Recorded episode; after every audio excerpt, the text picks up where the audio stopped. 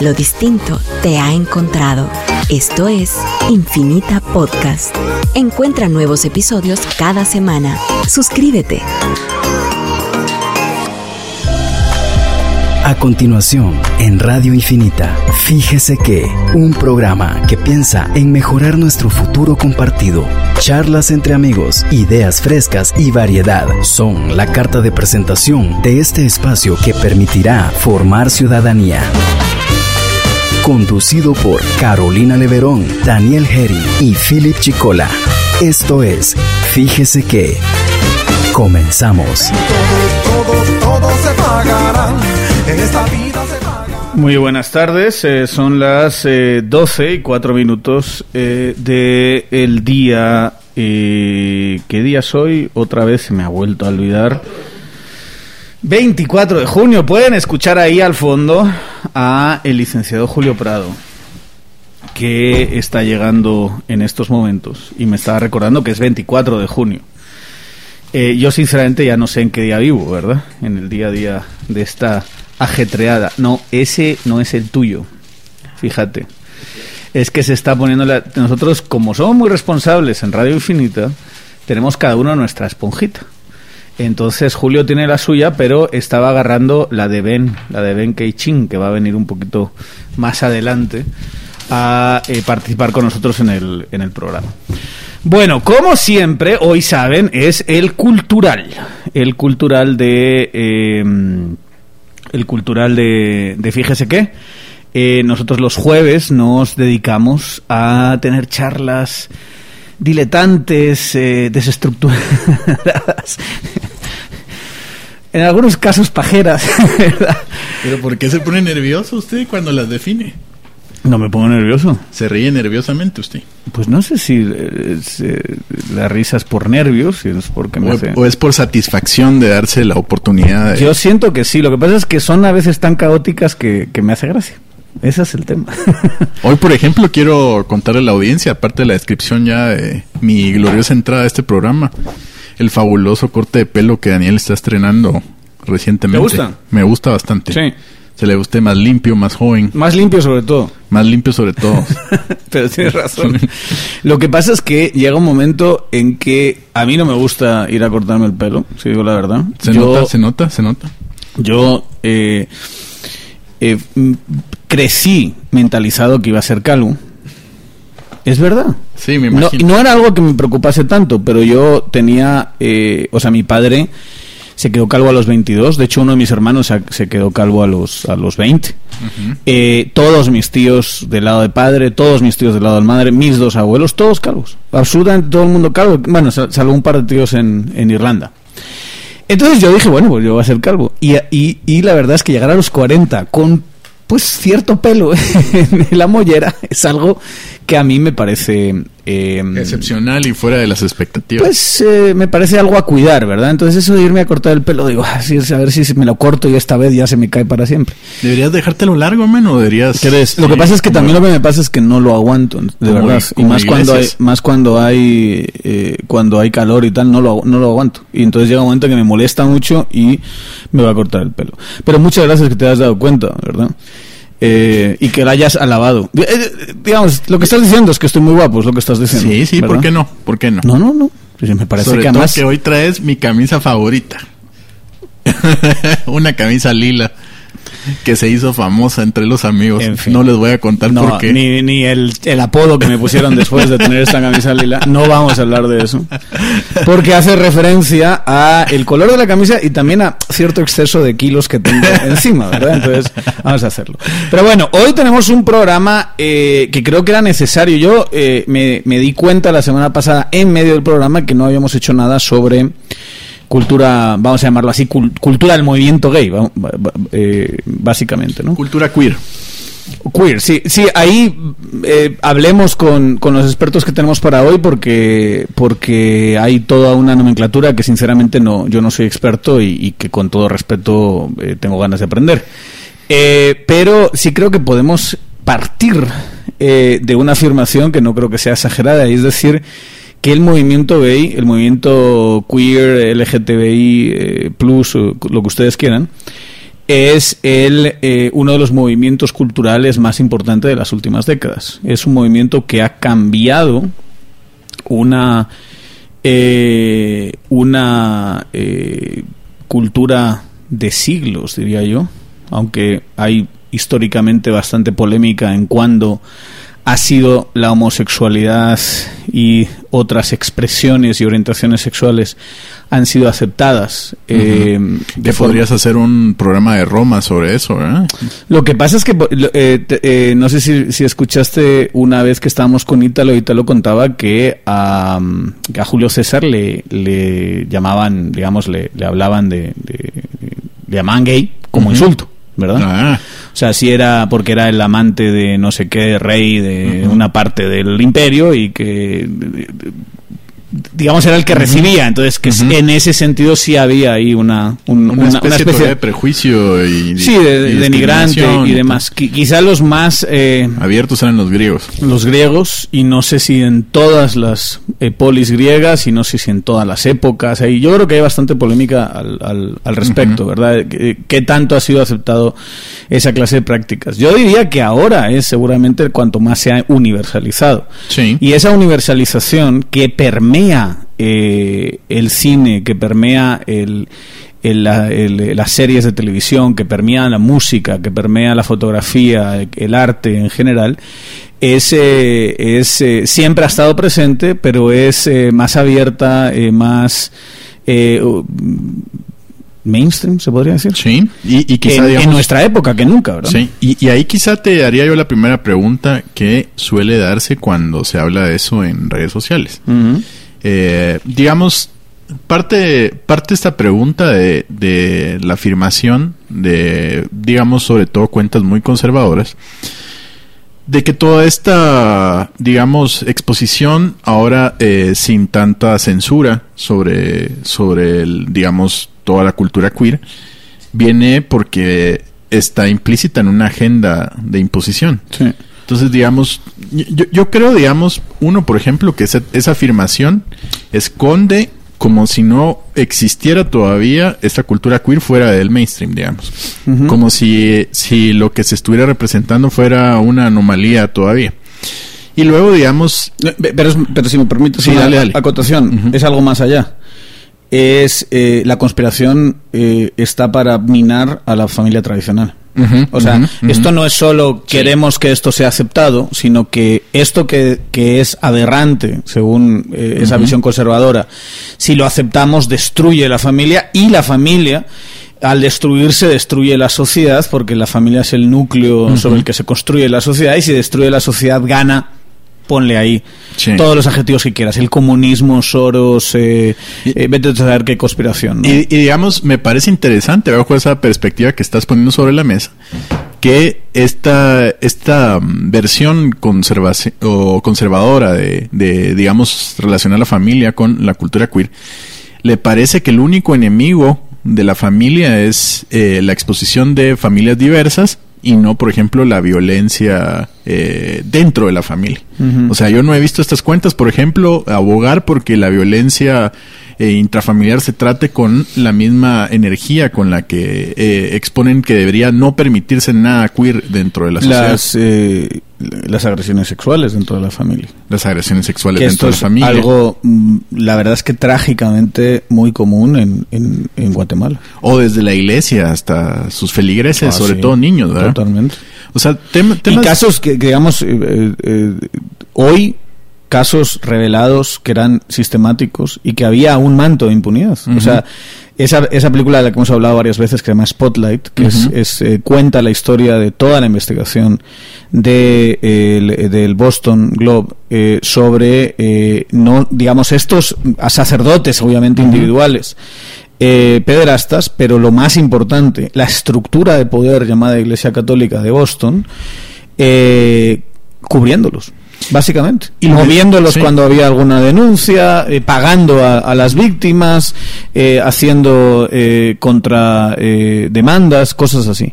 Y ese es un escándalo descomunal del que ya que ya hemos abierto eso, digamos, ya lo sabemos. Sí. Esto no escándalo es algo- para nosotros, pero por ejemplo, digamos a, a la gente que desde su conservadurismo eh, emplea este discurso de que la cultura queer mina a la familia, no los veo tampoco, eh, digamos, dispuestos a discutir sobre este tipo de violencia ejercida también por las instituciones eh, socializadoras como la Iglesia Católica, que, digamos, los, los acompañan en este mismo discurso. Yo, por ejemplo, me sentiría ofendidísimo primero por eso, porque es un acto de violencia y no de decisión como lo queer.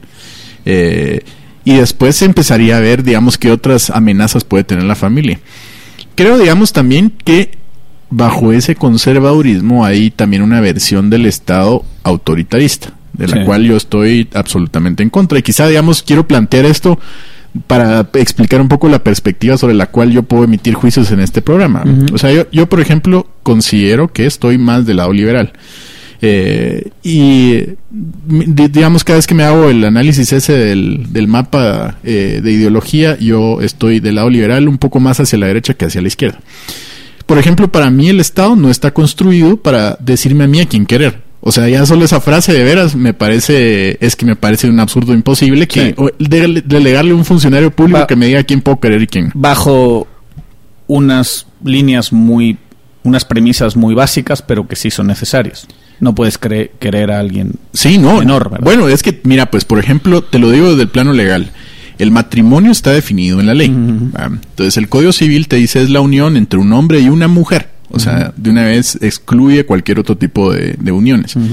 Con el fin de procrear. O sea, encima, digamos, le pone un propósito que si no es cumplido, es causal de disolución por- del matrimonio. Por cierto, que es una estupidez, ¿verdad? O sea, te puedes casar siendo estéril los dos, por ejemplo. Yo también lo creo, ¿verdad? y, y creo que también, digamos, no es tampoco el procrear la misión de la humanidad en la Tierra, no de, no de todos, pues.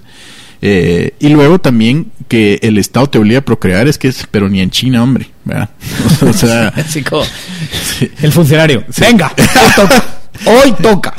es que eso es lo que no... Según mis cálculos, hoy va a ser exitoso, ¿verdad? Y ahí, digamos, me empiezan a crear una serie de incongruencias cuando veo en el discurso liberal, por ejemplo, o el que se autodenomina liberal guatemalteco, que cuando tocas temas como las drogas, el aborto, eh, lo queer, la diversidad, o sea, mano, o sea, hay una congruencia total entre lo que dicen que creen que debería ser el Estado y lo que están pidiendo que sea. Entonces, me parece ahí, digamos que usualmente este tipo de circunstancias eh, disonantes de discurso, esquizofrénicas puede ser, lo que hacen es que sea una sociedad muy contenida, reprimida y por lo tanto también, digamos, estos temas tienden a ser álgidos cuando no deberían de serlo. Son para mí sumamente naturales. O sea, ¿desde cuándo existe, digamos, lo queer? Desde que la humanidad existe. O sea, hay historias así desde, desde toda la, la vida de la humanidad. ¿Va a dejar de existir porque una ley lo prohíba? No. Va a dejar de existir porque una ley no permita eh, la expresión libre de, de- del amor. No, no lo, no lo va a hacer. Entonces, digamos, también me parece un intento eh, vano. Como decir, por ejemplo, yo voy a acabar con la maldad del mundo. Eso no es cierto, no vas a poder. Siempre va a haber alguien haciendo o cometiendo algún delito. Y aquí, digamos, no es que lo compare con la maldad, sino con, la, con lo que la gente conservadora lo compara, que es un atentado contra la familia. La familia va a seguir existiendo, pues siempre va a haber un hombre que quiera una mujer, sin importar que haya hombres que quieran hombres o mujeres que quieran casarse con mujeres. Eh, O, la- o el mismo debate sobre el modelo de familia. Digamos. Sí, o ¿Qué, es sea- una, qué es una familia, verdad? Y luego, digamos, ya vienen temas eh, que todavía se vuelven más ásperos, como la adopción, por ejemplo, de las parejas eh, gays, eh, donde, digamos, todavía la gente lo tiende a ver con más aspereza y casi como un tabú. O sea, es que lo decís y el- se, se crispan los nervios, como decir, es que ya solo mencionarlo estás atentando en contra de, de la familia, el Estado y tal. Sí, claro, es que la familia y por lo tanto, bajo esa premisa, la sociedad y por lo tanto, digamos, la moral y, y- y tantas cosas. Vamos a, a- a publicidad, se pasó rápido este segmento y volvemos enseguida.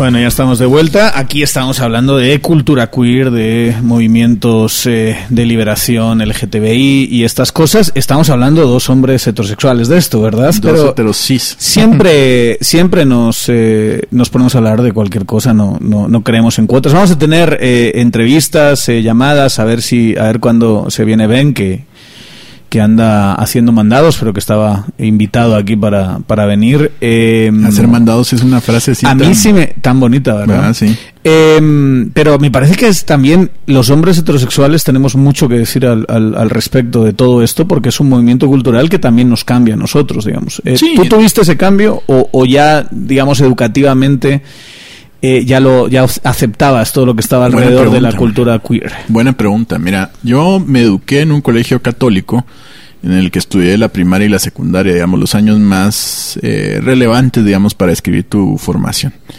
Eh, ahí éramos solo hombres, éramos 54 hombres en cada clase y en cada año habían 250. Era, yo te puedo repetir esa experiencia y era básicamente como guardia- guardar prisión preventiva en la, en la zona 18. O sea, había este tipo de ejercicio de violencia, donde el más fuerte era el que dominaba, eh, todos los días había peleas y tal. Y también teníamos una, digamos, opresión que venía de parte de los curas que nos pegaban, eh, o sea, nos volaban riataman.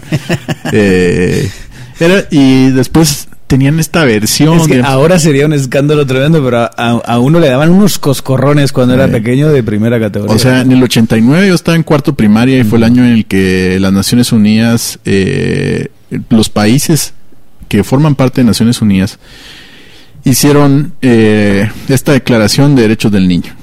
Y ahí entonces se reconocían los derechos de la infancia. Lo que hizo mi, mi profesor de cuarto primaria es agarrar una viga de, de construcción y en cada uno de los ángulos de la viga escribió uno de los derechos del niño. El derecho al nombre, el derecho a, a la familia, etcétera. Y entonces cuando te iba a pegar te preguntaba, ¿usted con qué quiere que le pegue? ¿Con el derecho a la vida? ¿Con el, con el, el Ese era el respeto que tenía. entonces, digamos, estoy, estoy explicándote mi idea sí, de masculinidad. sí, sí, Va, sí, sí. Entonces, bajo esa perspectiva, yo sabía, intuíamos pues, que teníamos algunos compañeros que no encajaban en el modelo que nos querían imp- imponer, ¿verdad? Eh, siempre me pareció, digamos, que yo me sentía al margen también de ese modelo, no por mi orientación sexual, porque no, no es que yo sintiera atracción hacia otros hombres, pero sí me sentía disgustado por la, la incongruencia de discurso, donde los padres nos decían es que nosotros estamos encargados de recoger a las ovejas negras y volverlas al rebaño, y la alegría está, la santidad está en la alegría y tal. Y después nos daban esos, esos trancaseados, y entonces yo decía, estos son los inmorales. Y bajo ese, esa ilegitimidad que yo veía sobre la autoridad, yo decía, me siento más del lado de los marginados. Eh, eso hizo, digamos, que mi grupo de amigos tuviera siempre gente que no encajaba dentro del modelo de- del colegio. Ahí tal vez, digamos, inició mi, percepción distinta de las cosas. Y luego que mi mamá es una mujer muy liberal para su época y tenía muchos amigos abiertamente gays. Eran arquitectos, eran, se dedicaban a, mi mamá es ingeniera, eh, sus amigos participaban en obras de teatro, llegaban con sus novios a mi casa. Y entonces, digamos, esto a mí me lo hizo ver normal. O sea, no, no, nunca vi, pues, que, que hubiera algo de, de prejuicio en mi familia hacia ellos, sino bienvenidos en la casa, se sentaban en el comedor y hablábamos con sus parejas como si estuviéramos hablando con cualquier otro. O sea, en mi familia no se sentía ese miedo de que eso fuera a perjudicar a nuestra familia y terminarla, pues. Eh, entonces, digamos, a partir de ahí, yo creo que sentí que no había un motivo real en el cual yo podía participar de la discriminación. Por supuesto que no, no te digo que no hice, no participé de chistes en esa Sí, época. todos Ah, hemos contado chistes. Eh, Se llaman pues. chistes de huecos, ¿no? y, y crecí, ya no los cuento. Pero, pero digamos luego, yo tuve muchos amigos desde la adolescencia hasta ahora que, digamos, son parte de la comunidad queer. Sí. O sea, y, igualmente hay que decir una cosa, o sea, ll- llamar hueco a alguien no es necesariamente hacer una referencia a su orientación sexual para en determinados núcleos, ¿verdad? Sí. Estás hablando de alguien eh, flojo, poco Ah, coba- poco cobarde, no sé qué. Eh, y en esta cultura que tenemos de machitos, que todavía tenemos resabios, ¿verdad? Sí, ella, o sea, que todavía teni- o sea, uno, uno quiere entrar en un sitio y, y- y, Y dominar. Y dominar, ¿verdad? Tienes así como estas ideas alfas eh, todavía, que son, yo creo que, que, que también una forma de vivir la masculinidad es saber que nunca te las vas a quitar del todo, ¿verdad? No. Además, no, no ofender a nadie en el, en el proceso. Y, y tampoco que te ofendas a vos mismo, pues, ¿verdad? Porque a veces creo que eso se lo usaba uno para, para corregirse uno mismo y reprimirse, por ejemplo, algún tipo de sensibilidad que Ah, podías sí. tener. Ah, sí. Yo, por ejemplo, desde que tenía 14, 15 años me fascina la poesía, el teatro y las cosas relacionadas con el arte y te puedo decir que para la- los modelos que creaban en mi colegio es- eso era ser gay, pues. Por y, supuesto. y en la vida sentí, como te digo, eh, había, digamos, que fuera una atracción fuerte hacia, hacia algún amigo o nada, si- sino simplemente era un tipo sensible. Eh, creo, creo yo, digamos, que bajo esa perspectiva, eh, fue como me fui construyendo otra idea mm, donde, donde no solo me sentía más del lado eh, liberal, sino también eh, no vi en mi familia, eh, por suerte, algún tipo de, de construcción en la que no podía encajar a alguien que no fuera de mi orientación sexual. Vos, por ejemplo, venís también de... Yo sí tengo una... Yo, yo, mi experiencia no es tan abierta como la tuya. Yo soy de una familia que, que me enseñó que eso era repulsivo. Y de hecho, durante muchos años, con cierta vergüenza, hoy puedo reconocer que a mí sí me resultaba repulsivo. Y que la primera vez que vi a dos hombres besarse en Madrid, porque en. Zamora no pasan estas cosas, eh, eh, o no las enseñan. Y, y hombres y mujeres sí se besan en Zamora. sí, eso sí.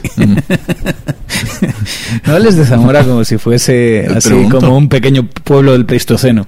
Eh, eh, pero sí, pero no era solo Zamora, era mi familia, Ya. muy muy fuertemente católica.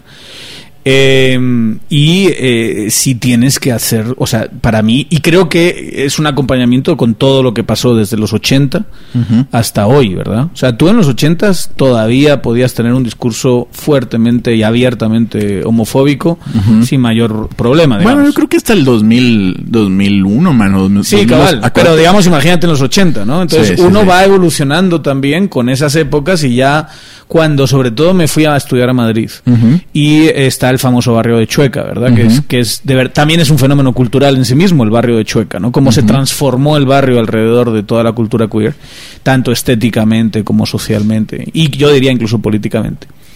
Eh, uno va aprendiendo, va normalizándolo, ¿verdad? Va diciendo, "Pucha, esta gente, o sea, es lo que se llama un crimen sin víctimas. O sea, ¿quién es la víctima de que dos hombres se quieran y que hagan lo que les dé la gana? A nadie le importa eso, ¿no? Entonces, Sí. uno poco a poco va entrando y va aceptándolo primero y después vas a, vas normalizándolo y, y vas incluso eh, eventualmente eh, disfrutando de esa estética, ¿no? Vamos a decirlo así, Sí. de todo lo que está alrededor y, e interesándose. A mí me parece súper interesante todo el movimiento cultural alrededor de lo que se ha llamado la liberación. eh, de, de esta clase de movimientos. Me parece fascinante Sí. porque me parece que es ver en tu vida un cambio social que ya diga, y esto es, y esto lo siento mucho por Ujú. los conservadores, ultraconservadores guatemaltecos, que son un montón y muchos de ellos nos están escuchando ahora. Pero esto, este cambio es inevitable. Sí, es O sea, irreversible. Es irreversible, en cierto sentido. Eh, Lo, está, lo demuestran todos los procesos en todos los países. Todavía hoy, incluso en los países más abiertos y que más aceptan y que más eh, tienes unas reacciones, pero son reacciones minoritarias. O sea, son Sí. reacciones de los que antes vieron un mundo y ahora están viendo otro, ¿verdad? Y alguno se puede resistir hasta de una forma violenta en Sí. lo que está pasando, pero, eh, pero es una cuestión solo de años, ¿verdad? Para que mm, las generaciones más jóvenes lo vayan aceptando más y, y, más y, ti- y más. tiene que ver, digamos, con esa construcción que te hiciste desde niño. Te pongo un ejemplo. Digamos, si hubiera seguido el modelo que me pusieron en el colegio, donde el más fuerte era el que tenía que ganar, yo hubiera dicho, bueno, entonces voy a ser el más fuerte. Y entonces me empiezo a construir esta idea hiperviolenta de mí mismo, donde eh, si alguien se me mete conmigo, lo agarra trancazos y así lo calmo y le enseño quién manda y tal. Y de repente llego a los 42 años, que es, es la edad que tengo, y me encuentro con que ahora el que manda en las redes sociales es alguien como Peter Bellis, por ejemplo, un influencer muy conocido en Guatemala, sobre todo dentro de los más jóvenes, y que es abiertamente gay y que, Sí. digamos, promociona productos y tal, tiene un trabajo muy visible y que la gente Este es el chico de la, la vacuna. Sí, el de la Sí. vacuna. Entonces, ves, por ejemplo, que hay una reacción de- hasta incluso dentro de gente que no se asume como conservadora, ¿no? Eh, en contra de él. A mí, por ejemplo, de Peter Bellis, y lo uso como ejemplo para poder hablar el día de hoy, es, es que me asombra y estoy absolutamente fascinado y admirado de su valentía, por ejemplo. Porque cualquiera sabe que, que, salir, digamos, abiertamente así al público guatemalteco, bailando en tacones o cosas que ha hecho, le va a traer una cantidad de odio inmensa. ¿verdad? Y, y eso que él se está arriesgando porque eh, se dedica a promocionar marcas, digamos. Y no es que las marcas eh, necesariamente aquí estén ya abiertas a, a tener un discurso sobre la diversidad. Son muy pocas todavía. Pero aún así, arriesgando su carrera, su vida y hasta su integridad, te diría yo, porque aquí hay gente que estoy seguro que hasta trancazos le haber ofrecido. Ah, ya, seguro. eh, sale, mano. Y al final de cuentas, creo yo, digamos que es parte, creo, de la, mm, de la sensación de inmensa admiración que tengo por por el movimiento queer. No, digamos, como objetos de una protección especial de, de- del Estado o lo que sea que quieran decir. No, no, no, no creo en eso, sino en su inmensa valentía. Porque la gente que sale, digamos, a hacer una película queer, a escribir un libro queer, a, eh, cualquier, a hacer cualquier expresión donde esté involucrado su orientación sexual y que es desde la diversidad, se expone a los odios tremendos, injustificados también. Y a que principalmente se descalifique la obra diciendo, ah, no, es que mira, pues esto, es la- esta no es una novela, es una novela queer. O sea, que lo categoricen como... De hecho, eso es uno- un gran debate si existe tal cosa, un arte gay, un arte queer o lo que sea. Digamos, puedes decir que haya temáticas queer, puedes en, la- en los contenidos, puedes decir que hay ac- a- a- eh, eh, artistas que además expresan su experiencia eh, eh, queer y puedes hablar de determinados componentes de estética, pero que lo categorices como un arte eh, aparte, eso yo creo que, que es ya más atrevido, ¿verdad? Sí. Más, más decir, el arte es arte. eh, y no necesariamente existe tal cosa un arte arte queer, ¿verdad? Aunque Co- tenga componentes. Coincido ¿verdad? totalmente Sí, con vos. Eh, y, y digamos que es un poco también lo que se habla cuando se habla de literatura o música de mujeres, ¿no? Sí, cabrón.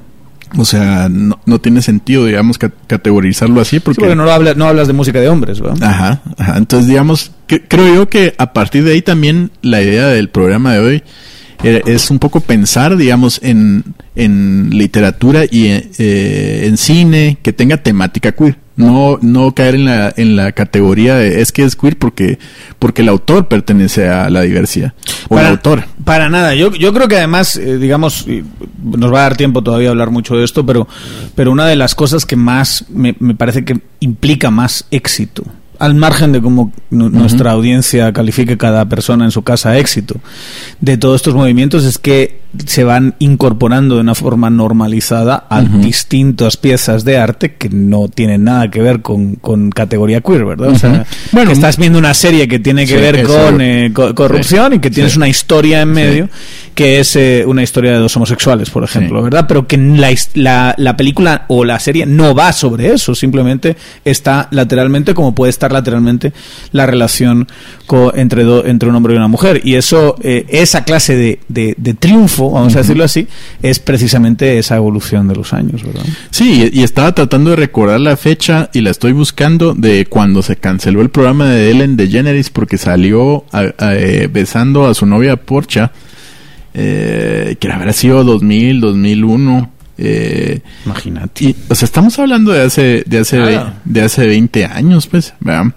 Eh, y, y creo, creo yo, digamos, que, que de ahí para ahora, a esa incorporación más eh, orgánica, podríamos llamarlo, ha sido importante. O sea, ya, ya e, es, es- esas puertas que se rompieron o se abrieron ahí, eh, creo que ya no se volvieron a cerrar. Eso es importante y eso sostiene nuestra afirmación.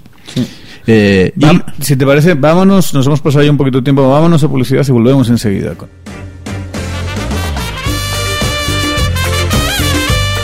Ya estamos de vuelta aquí en eh, Fíjese que y eh, estamos hablando eh, de cultura queer, ¿verdad? En este mes de junio estamos celebrando nosotros también, de alguna manera, el, el- el mes gay. Y estábamos hablando, creo yo, primero de la, mm, de, la versión política, de mm, de, lo liberal versus lo conservador, la incongruencia del conservadurismo, eh, a veces también de discurso, ¿verdad? Y, y cómo mm, se va creando esta cultura queer desde el margen y casi siempre desde la resistencia. Yo, te- yo tengo una, una percepción y es que me parece que los lugares donde hay más opresión crean mejores poetas. Es, es terrible, ¿verdad? Es terrible esa afirmación. Pero, por ejemplo, para mí, los mejores poetas latinoamericanos han estado siempre en Chile. Un país horrendo, don- en términos de represión. Solo una cosa, horrendo que se En términos de represión, mano, o sea, tiraron, Perdona, perdona a nuestra audiencia chilena. pero es que tiraron cadáveres a- al Sí, mar, o sea, de los torturados, mataron gente y la ponían en, en los estadios, o sea, eh, me refiero a ese tipo de horror, ¿verdad? Sí, sí, sí. Eh, y, digamos, creo yo también que desde, desde la literatura eh, que yo he leído eh, queer, también se nota esa um, creación desde, de- desde el margen, desde la dolencia y desde una herida abierta.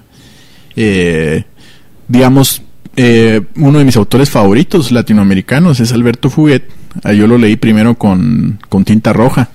Un- una, una novela donde hablaba sobre, sobre violencia. Es un chico que empieza a hacer eh, periodismo y lo mandan a la nota roja y es revelador, digamos, sobre, sobre la forma en la que los medios retratan la violencia, la policía y cómo es la vida cerca de, ese ambiente terrible de los asesinatos, sobre todo de gente pobre. Me encantó esa, esa novela, me volví un lector eh, de Fuguet, de su movimiento Macondo, que era esta nueva versión de, de escritores latinoamericanos de los ochentas que lo que intentaban era hacer una instancia de gente que había escrito en el boom, por ejemplo. Que bueno, ya hablar del boom, te digo, es hablar también de exclusión, ¿verdad? O sea, del boom yo también soy muy lector de otro chileno llamado José Donoso José Donoso escribió unas novelas fenomenales para mí, las que más disfruté de, esa etapa de escritura latinoamericana, El obsceno pájaro de la noche, Coronación, El jardín de al lado. Y Donoso, digamos, eh, nunca fue revelada su orientación sexual, no tenía por qué tampoco, pero cuando eh, se hizo, que fue post-mortem, que la esposa relató pues que tenía una doble vida, que tenía una pareja, que, que era, era gay también, o bisexual, eh, fue un escándalo, ¿verdad? Y, y te diría yo, ¿por qué Donoso nunca pudo vivir su vida plenamente eh, reconociendo su sexualidad? Porque del boom lo eran marginado como marginaron a Manuel Puy, por ejemplo, que escribió El beso de la mujer araña, un relato de dos presos eh, uno de ellos abiertamente gay y el otro eh, participante de una especie de movi- movimiento subversivo y al que digamos se va se va forjando una relación de amistad entre ellos y casi amor de, de, de uno de ellos hacia el otro digamos a partir de, de los 50, 60, 70 también la literatura latinoamericana fue sufriendo esos, esos cambios. No hay personajes abiertamente gays en las grandes novelas o en las novelas más reconocidas, salvo en Vargas Llosa, digamos. Y ahí me gusta porque la etapa más liberal de, de un autor de ese tamaño eh, dio también enormes novelas. ¿verdad? Y un Vargas Llosa joven enfrentándose a esos temas en, en una Latinoamérica que no iba a aceptar abiertamente eso. Que era mucho más conservadora incluso que la que es ahora. Y de esa tradición viene Fuguet, por ejemplo. Eh, Fuguet escribió después algunas otras novelas importantes, eh, como Missing, por ejemplo, que me, fascinó, que explora mucho sobre, sobre la relación de él con su tío. Un tío que huye de Chile porque, digamos, él tiene el presentimiento de que también era gay como Fuguet y que entonces no se sintió nunca bienvenido en una familia, sobre todo ultraconservadora, que venía los militares y tal.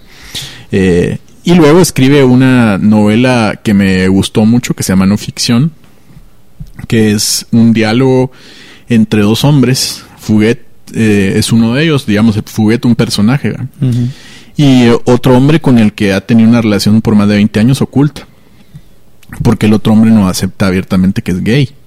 Y entonces, digamos, es una declaración de amor, pero también de, de dolor, porque es siempre te quiero, pero, pero me duele mucho que no podamos decirlo abiertamente. Y, y la novela eh, tiene, creo yo, una profundidad inmensa sobre esa herida de, de qué se siente eh, querer a alguien y no poder decirlo abiertamente o, o sentir ese límite o sentir que es algo malo que se debe ocultar, etcétera. Eh, e- esas novelas, por ejemplo, las disfruté mucho. Está, mm, eh, bueno, digamos, la literatura latinoamericana tiene ahora también otros grandes ejemplos. En, en, en Chile está Héctor Hernández Montesinos, eh, el mismo Lemebel, que, del cual traigo un poema.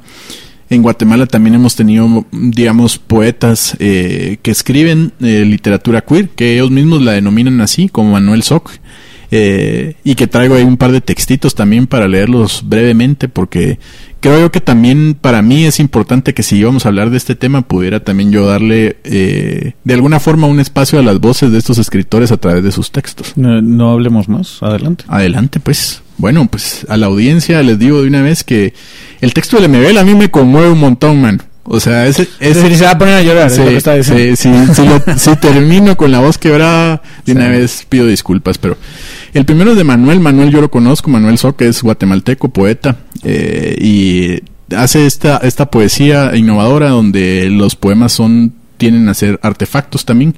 Entonces, eh, sus libros están construidos a partir siempre de, esa eh, esa alegoría de la poesía y esa también eh, versión más lúdica de ella, que no son libros por sí mismos, sino también objetos. Estos poemas, por ejemplo, los dos los escribió ahora en este año de, de pandemia y, eh, y narran un poco, digamos, la versión que a lo mejor sentimos muchos sobre el inicio de- del encierro cuando decretaron la, el estado de sitio. El primero de ellos se llama Estrella de la Soledad.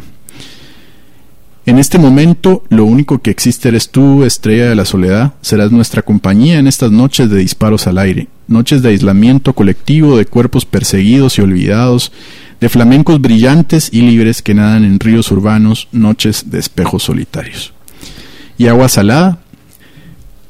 Todos saldremos heridos de esta historia, con un muerto a cuestas, con un amor en plena pandemia, restaurados, lesionados, iguales, cerrados, enfermos, renovados, aburridísimos hasta el cansancio, más solos que nunca, más acompañados que nunca, sobre explotándonos con teletrabajo o con nuestro currículum esperando eternamente una respuesta, esta historia, este camino, el destino, el azar, la mala y buena suerte, nuestros pasos del día a día sobre aceras de sangre y pasto verde, filmaciones de recuerdos y olvidos y el agua salada.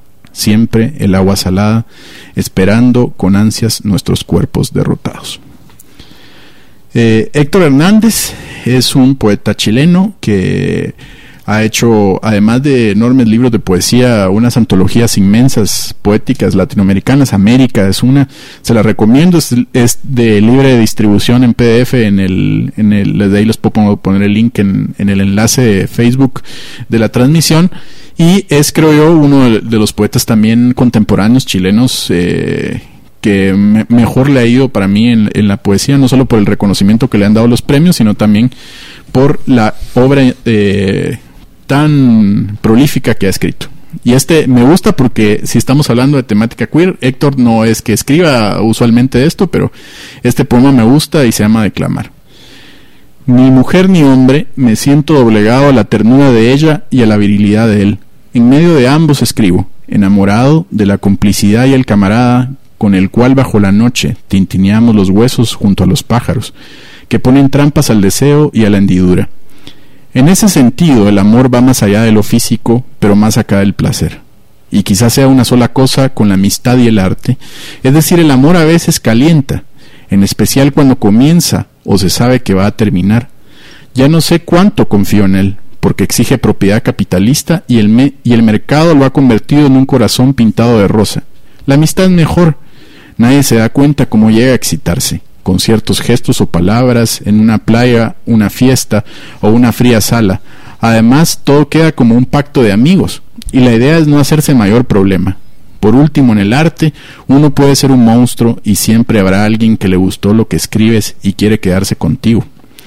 La poesía tiene su público, y los que se lamentan son cobardes o están deslumbrados con el éxito. Todos escribimos de la necesidad y el hecho de estar solos, y cuando alguien se calienta con eso, se rompe el círculo vicioso y al frote.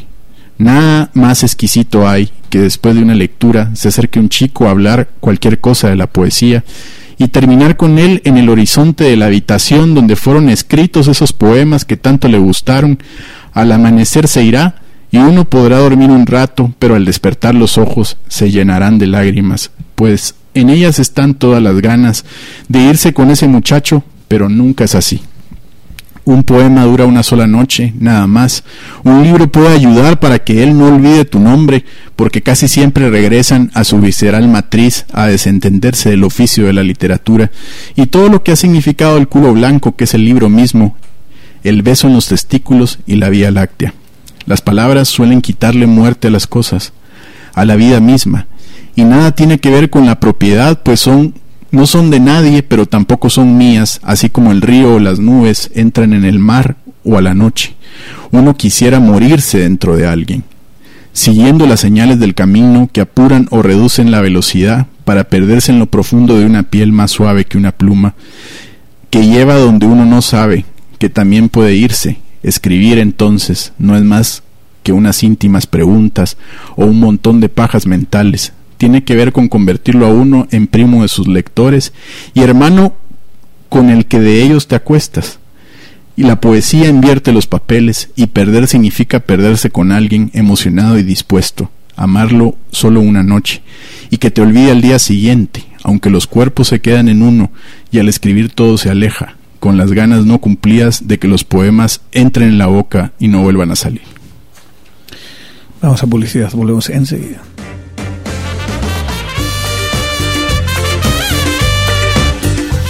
Eh, estamos eh, ya de vuelta. Quien fíjese que estamos eh, en el mes del, del, orgullo, en junio, hablando de cultura queer. Ya saben que nos interesa muchísimo que nos escriban. No, no han estado muy activos, curiosamente, en un tema que yo pensaba que iba a generar una instantánea polémica. Se han quedado un poquito descolocada, creo yo, nuestra audiencia. Eh, pero pueden escribirnos a los directos de Facebook de eh, Fíjese que y Radio Infinita. Nos pueden escribir al 5741 1290, al WhatsApp del 5741 1290. lo tengo yo aquí, leería eh, leeré sus eh, comentarios y por supuesto eh, en, nuestra cuenta de Twitter arroba fíjese que GT. Em, ese último fue intenso y explícito, ¿verdad? Explícito.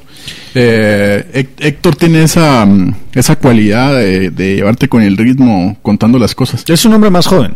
Tiene 42, tiene mi edad del 79. Sí, sí, sí. Pero ya es, digamos, eh, eh, es que yo pienso en esto por, por generaciones. Antes mencionabas a este chico eh, Peter Bellis, por ejemplo. Sí.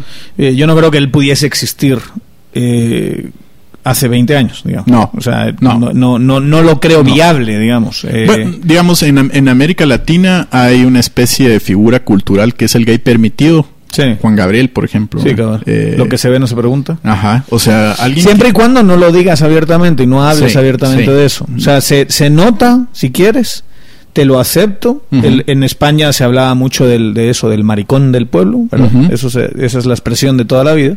Pero tampoco quiero verte con la mano, eh, agarrado de la mano de tu novio, no quiero verte eh, hablando de, de, tu sexual. No, no quiero verte comportándote como nos comportamos todos los heterosexuales, Abiertamente. No quiero, no quiero verte así. Y estás aquí para mi diversión también, ¿verdad? Porque tenías que hacerlo reír. eres, eh, sí, eres así como sassy, eres, eh, eres interesante, pero no, no nos pasemos, ¿verdad? A mí, a mí como me dijo, creo que lo mencioné en otro programa, me dijo alguien muy querido hace poco, me decía, yo no estoy en contra de los gays, solo no quiero que, los, no quiero verlos, digamos. Eh, yo sé que existen, se han existido siempre. Yo los yo, yo tuve amigos que querían un montón que eran gays, pero no que no se muestren en todas partes. Esa, esa era como la. Sí, como diciendo el espacio es mío, ¿eh? la petición es esa. Y que yo lo que me pregunto es qué cree esta gente que le va a pasar si los ve. O sea, se va uh, el rayo gay. Pero esa, eh, eh, hay que decirlo, hay que decirlo eh, muy claramente. Yo eh, creo que no hay nada más dañino para, para los gays, para el movimiento gay, para estas cosas que el gay enclosetado, ¿verdad? Mm. Es, es, es, pero es terrible, o sea, hay gente que tiene una obsesión real que solo se puede entender porque Ah, tiene ya, ya, sus ya- ya- demonios. ya te entendí. Digamos, sus- este que tiene el conflicto y el conflicto Totalmente. lo lleva a. Hace rechazar. poquito Sí, estaba sí. leyendo a alguien que es de extrema derecha aquí en Guatemala.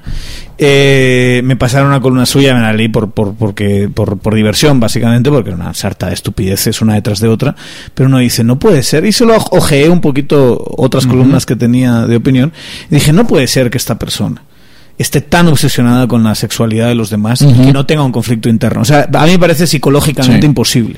Que tú estés tan obsesionado en pensar en y vienen los gays y todo y cada columna una referencia a la homosexualidad y cómo viene para destruir nuestra sociedad y dices tú manito, chequéatelo, porque Sí. algo de eso hay. Digamos, es que ese odio tiene que tener un fuego que lo alimenta y ese Exacto. fuego es, Es la interno. contradicción que Sí. estás viviendo en la que dos lados tuyos están en conflicto. Sí. Uno, tu necesidad de sobrevivir y la otra, tu necesidad de ser. ¿no? Sí. Eh, Por lo menos, o tu curiosidad, no digo que sea Sí. que estés hablando de alguien, pero, pero te da cierto cosquillita en el interior, ¿verdad? Bueno, es y- que si no, no se entiende. Y digamos, estamos hablando usualmente, y hemos hablado dentro del programa de, de la marginación que puede haber sufrido eh, la cultura queer en regímenes eh, usualmente de derecha, pero la izquierda también tiene, creo yo, y ha tenido una historia tremenda Terrible. de represión. ¿verdad? O sea, pensemos en, en Rusia.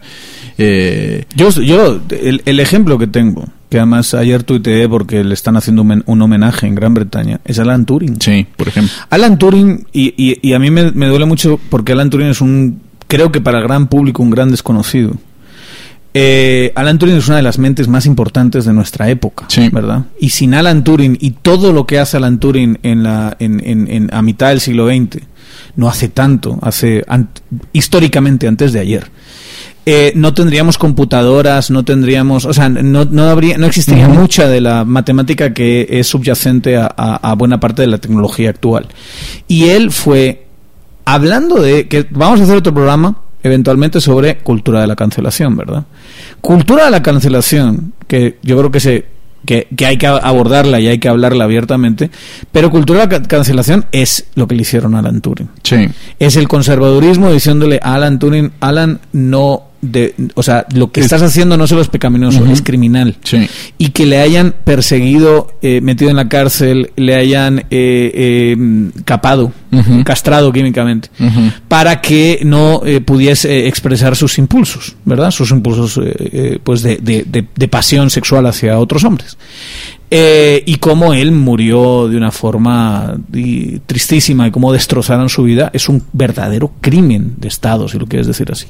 A una de las grandes mentes a las que les debemos muchísimo. Y ¿no? contra la humanidad, te diría yo. contra la humanidad. Ah. Y yo hoy mismo lo estaba hablando, eh, a, a veces pienso en Alan Turing y pienso lo, lo feliz creo yo que hubiese sido ahora, ¿verdad? Sí. Hubiese sido una figura reconocida, un genio eh, eh, sin ninguna discusión y hubiese vivido con sus parejas y, y hubiese hecho lo que le hubiese dado la gana sin tener esa clase de vida. Y eso para mí es, es, es, es, eh, es muy triste. ¿no? Es lo que Lemebel dice al final del poema, que es lo que siempre me conmueve, que es que siempre va a haber niños que nacen con una alita rota. Ah, o sea, y creo yo, digamos, que se habla siempre de ese dolor de no haber tenido el espacio. Eh, Lemebel, que es eh, este escritor chileno que yo les menciono, que es un personaje por sí mismo, yo diría que su propia vida es inmensamente poética. Hay un documental que me fascinó, eh, está en YouTube, es de, es de libre acceso. Se llama Corazón en Fuga y cuenta en la voz del mismo Lemebel su vida. Todavía en sus últimos años, casi de enfermedad, Lemebel es de esos escritores malditos chilenos eh, que salió de Londres y terminó teniendo una exposición mayúscula, ya muerto, lamentablemente, eh, junto con Roberto Bolaño, uno de mis escritores favoritos de Latinoamérica, que también es chileno. Digamos, Bolaño fue un impulsor tremendo de, del MBL. Dijo que, entre otras cosas, les leo las palabras de, de Bolaño, Lemebel no necesita escribir poesía para ser el mejor poeta de mi generación. Nadie llega más hondo que Lemebel. Y encima, por si fuera poco, Lemebel es valiente, es decir, sabe abrir los ojos en la oscuridad, en esos territorios en los que nadie se atreve a entrar. O sea, eh, Lemebel empieza escribiendo eh, narrativa donde escribe, por ejemplo, libros como Las yeguas del apocalipsis. Ese título me fascina, ¿verdad? Porque Yeguas del apocalipsis. ya, ya nos, desde ahí se reconoce en identidad. Eh, y, luego, digamos, está esta vida que es un escritor chileno que es de izquierdas. Yo no comulgo con su ideología política, pero sí con su in- intensidad con la que siente las cosas. Eh, fue muy cercano al Partido Comunista Chileno y, digamos, desde esa vida de izquierdas también tiene un reclamo, su último gran reclamo, que es un manifiesto, que es Hablo por mi diferencia. Habla pues de su militancia política, pero también la marginación que sufrió en ella. Eh, habla sobre, sobre cómo en lugares donde, donde el capitalismo reina, como en Nueva York, es más aceptada esta libertad y que él extraña un poco eso. Eh, y, y, digamos, es alguien también que proviene de unas clases medias, medias bajas, de familia obreros. Su papá este, mm, lo rechazó siempre con, con esta mm, sensación de que te- tenía que corregirlo por, por ser gay. De hecho, el documental este, el de Corazón en Fuga, abre, abre con eh, Lemebel visitando la tumba de su padre y contando una historia increíble, que es que, que había un certamen de cuentos y que él participó en el certamen de cuentos y que escribió un, un cuento, eh, algo también tenía que ver con temática ahí. Y, y, bueno, resulta que el cuento ganó el certamen. Pero él se llamaba igual que el papá. Bueno, el papá le puso su nombre, Sí. Pedro Lemebel.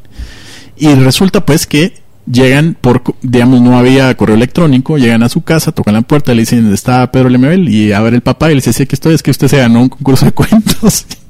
y él acepta el premio.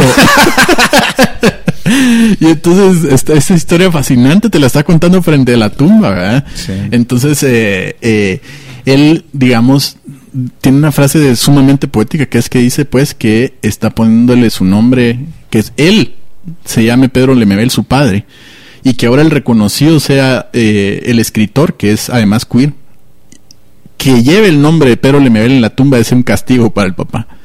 Y a la vez también una forma de, de sanar la herida. O sea, tú que me despreciaste siempre estás ahora condenado a que aquí en la, para la eternidad te conozcan con mi nombre.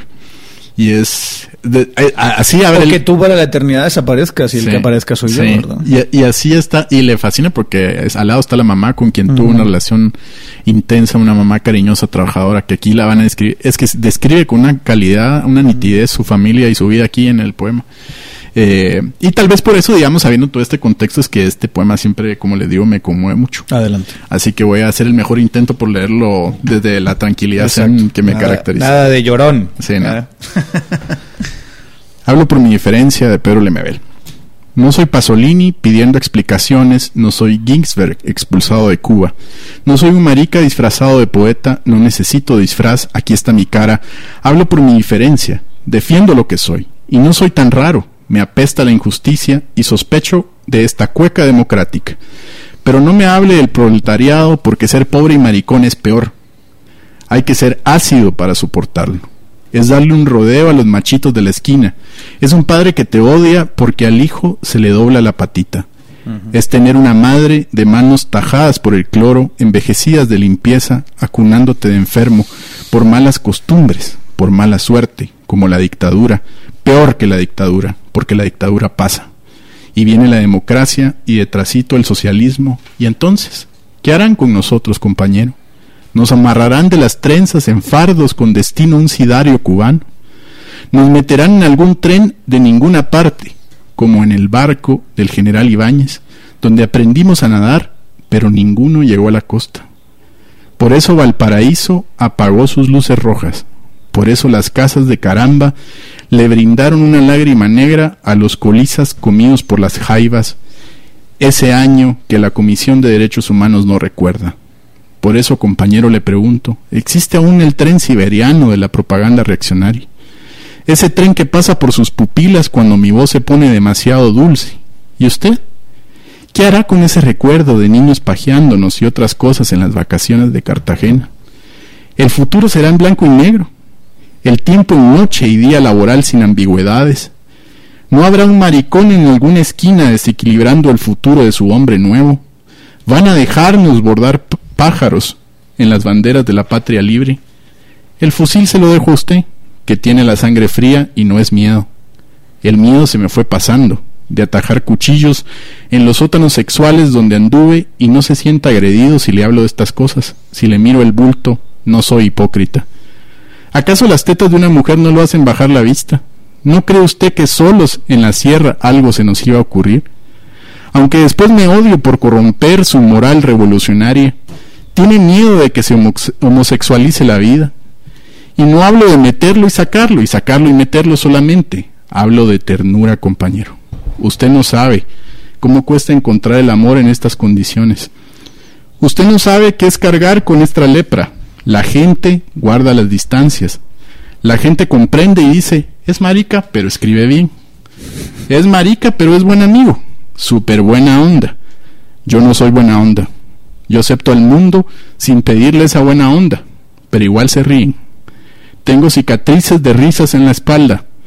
¿Usted cree que pienso con el poto y que al primer parrillazo de la CNI lo iba a soltar todo? No sabe que la hombría nunca la aprendí en los cuarteles. Mi hombría me la enseñó la noche, detrás de un poste. Esa hombría de la que usted se jacta. Se la metieron en el regimiento. Un milico asesino. De esos que aún están en el poder. Mi hombría no la recibí del partido porque me rechazaron con risitas, muchas veces. Mi hombría la aprendí participando en la dura de estos años y se rieron de mí, de mi voz amariconada, gritando, y va a caer, y va a caer. Y aunque usted grita como hombre, no ha conseguido que se vaya mi hombría, fue la mordaza. No fue ir al estadio y agarrarme a combos por el Colo Colo. El fútbol es otra homosexualidad tapada, como el box, la política y el vino. Mi hombría fue morderme las burlas, comer rabia para no matar a todo el mundo. Mi hombría es aceptarme diferente. Ser cobarde es mucho más duro. Yo no pongo la otra mejilla, pongo el culo compañero y esa es mi venganza. Mi hombría espera paciente que los machos se hagan viejos, porque a esta altura del partido la izquierda tranza su culo lacio en el Parlamento.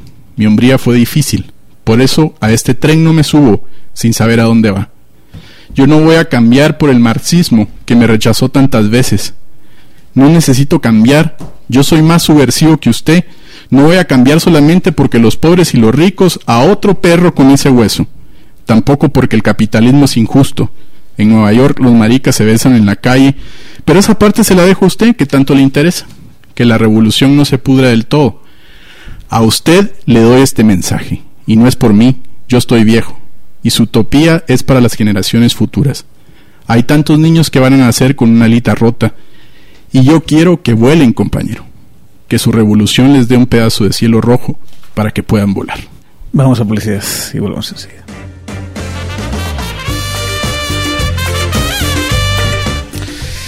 Eh, ya estamos aquí de vuelta. Qué cosa más dura. Qué bueno que me dejaste respirar porque ahí estaba ya Aguantando la mano. No, pero aguantaste bien, lo aguantaste bien. Sí. Ya, que... yo tengo que, que, que yo tengo que aguantar tus eh, chistes de, sobre mi peso. Eh, tú tienes que aguantar mis chistes sobre lo llorón que eres, ¿verdad? soy llorón, soy llorón. ¿Y qué? ¿Y qué? ¿Y qué? ¿Y qué? Eh, la verdad es que esa parte donde dice un padre que te odia, ¿verdad? sí, y una madre con las manos rajadas de cloro. Es que eso es tan descriptivo. Es tan duro, ¿verdad? Es tan duro y, y, digamos uno eh, nunca va a saber qué, qué, significa eso, ¿no? Pero yo a veces me imagino que me hubiesen dicho toda la vida que lo que desde el colegio, ¿verdad? Desde niño uno le empiezan a gustar las chicas, que eso es antinatural, que es pecaminoso, que es criminal, que es el, daño que te pueden hacer con eso, ¿verdad? Es, es algo terrible, ¿verdad? No, y, eh, me, me, gusta mucho esa frase donde dice, tengo heridas de risas en la espalda. O sea, de lo que significa, digamos, que tenés esta construcción de, de ti mismo, pero siempre está en conflicto con los otros. Porque siempre parece ser que se están burlando, no importa lo que hagas, si sos buen escritor, si no... siempre tienes esa pátina, ¿verdad? Sí, y siempre va a estar la burla, digamos, de Sí, pero no lo logró ser porque no es hombre, no es hombrecito. Y, y, esa sensación, digamos, de, de marginación es la que me hace sentir cercano, ¿verdad? Porque yo tampoco me siento parte de... Sí, me, me, conmueve mucho porque es desde la ternura, ¿verdad? O sea, ¿por qué, por, qué está, ¿por qué están peleando? Digamos, cuando, ¿en qué, cuál es la discusión aquí sobre la mesa? Que se puedan querer, Es un acto muy dulce. ¿Quién, ¿Quién te puede decir ahora, si por ejemplo dijeras en el Twitter, es que quiero a alguien, mano, la Mara siempre te va a decir, es que el amor es, es horrible. O sea, estamos llenos de agresión y odio. O sea, y todavía aquí hay alguien defendiendo la ternura y nos vamos todos en contra. Es, eso es lo que me conmueve, creo yo. Bueno, antes ya de que, de que Julio se ponga a llorar, porque está a punto, eh, tenemos con nosotros a Daniel Villatoro. Eh, eh, Daniel, miembro de la Asociación eh, Visibles. Eh, estimado, ¿cómo estás? Hola, hola, súper bien, ¿y ustedes? Aquí escuchando eh, poemas que, que está recitando Julio, ¿verdad? Y- No, yo también soy llorón, así que tengan cuidado. No, está bien. Te ¿no? quiero mucho por eso, mira. Está bien. Arnoldo y Julio son muy llorones y yo me, me intento reír de ellos, pero, pero, pero lo toman con tanta naturalidad que no es ni chiste, ¿verdad? Eh, Uno se acostumbra a que se burlan de uno, ¿no? Sí, Ya- sí, sí. ya- hace Claro, callo. el que sufre, el que sufre es mi hijo, vos, porque yo cuando vamos al cine soy es que hora fácil, ¿verdad? Me hijo así como, qué vergüenza, papá, deja de llorar. Sí, total.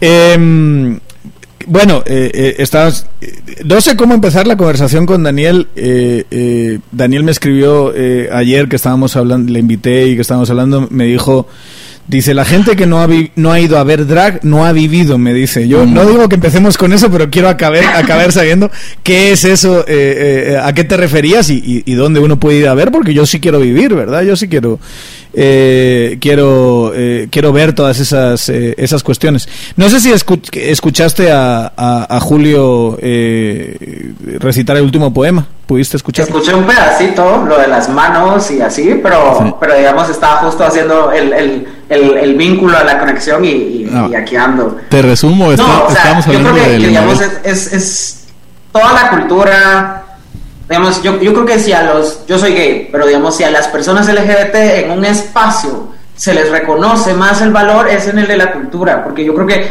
es el único espacio lo suficientemente empático para romper a veces los paradigmas sociales que nos, en los que estamos.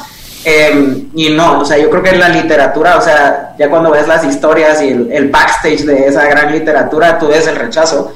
Eh, pero también nos recordamos de, de los grandes legados de un montón de personas y, de- y quiera que no, de ese rechazo, de ese misfit, el no, el no encajar que estaba hablando Julio, como un, al final es algo con lo que la, la sociedad en lo amplio puede conectar eh, y ser gay eh, te nutre un montón eso, o ser LGBT te nutre un montón eso, porque literalmente estás como en esta lucha del ser y del encajar y de qué, qué es ese mundo afuera, ¿no? Y cuál es mi lugar en él. Y tal vez un poco de lo que hablábamos eh, aquí, Dani, es, es- cada uno compartió su experiencia, digamos, sobre, sobre la masculinidad y, y la forma en la que fue siendo creada esa, mm, esa imagen de lo que de lo que debería ser, pero lo compartimos siendo ambos, creo yo, provenientes de, de una ciudad o eh, no, no sé, por ejemplo, cómo, cómo es ese tipo de, de imagen que te imponen en lugares más conservadores o, en- o, por ejemplo, en departamentos distintos a Guatemala, ¿verdad? No sé si, si por ejemplo, hay el, la misma oportunidad de espacio abierto en Guatemala, a pesar de que somos tan conservadores, pues, que como, como pensar en Chimaltenango, por ejemplo. Sí, yo, yo pues mi experiencia fue que no. Digamos, de hecho, para mí la lectura fue un rescate, pero todas mis lecturas iban muy en una línea muy conservadora y, y moralista, y en realidad toda esta literatura yo la conocí hasta en la universidad. Eh, pero sí, o sea, yo, yo sí creo que es como que digamos, yo, yo por ejemplo, yo- mi experiencia en ese sentido es tal vez más audiovisual, o sea, yo sí tenía como esta idea de las boas neoyorquinas, uno veía un musical a veces o algunas de estas como vidas bohemias de Nueva York en las, en, la- en las series o en, o en las pelis y, y yo decía, ¿dónde está ese mundo? ¿Dónde está, dónde, dónde está esa, e- e- e- ese mundo vibrante, ¿no? O sea, yo no veía mucho sucediendo, yo iba a mi club de teatro o iba a la iglesia, yo cantaba, ese tipo de cosas suceden muy en lo cotidiano en Guatemala, pero al final, digamos, todo este, como el, el no sé, como, como toda la, la- al final son manifestaciones culturales todas, ¿no? Entonces, es, es- es- eh, yo sí creo que, que es un poco diferente, pero yo, yo creo que no importa en dónde estés, todos sentimos que hay otro mundo allá, ¿no? O- o no, no sé, yo, yo creo que independientemente de urbano o no, al final, digamos,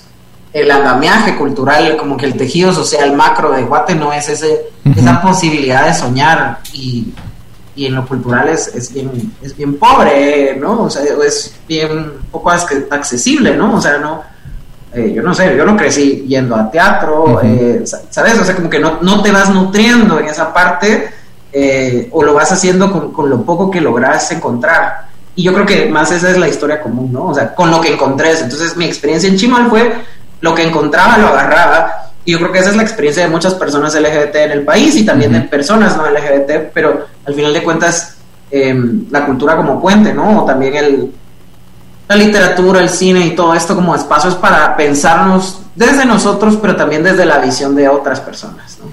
Y, y, digamos de esas experiencias culturales, que, ¿cuál recordás que fue alguna importante o, o, la primera tal vez donde sentiste que había esa posibilidad de otro mundo? A ver, yo, digamos, es, es que digamos van en varias líneas, pero eh, en todas las pelis en las que hay personas de Broadway, yo decía, ¿será que la gente canta así de bien? Y como que la gente, ¿en dónde hay gente que camina cantando? ¿No? O sea, claramente es una película, pero digamos ahí de... Se nos ha ido el... Se te está yendo, un, perdón, un segundito el, el, eh, el, sonido, a ver si, si creo que te hemos recuperado ya. Ay, perdón. Ahí está. Ya te escuchamos. ¿Sí? ¿Ahora? Sí. sí. Listo. Eh, pero no, yo creo que en las películas es muy visual lo de lo que sucede, ¿no? O sea, tú qué ves, qué no ves, es, esa parte te choca, ¿no? Digamos, en la literatura luego lo analizas y es una experiencia más personal, pero yo creo que en las películas uno literalmente ve y dice, eso no está en mi alrededor, ¿no? Eh, vámonos eh, eh, a publicidad un segundito. Eh, y volvemos y creo que ya tenemos por aquí eh, conectado, eh, lo vamos a saludar después de publicidad a Ben Keichin. No se vayan.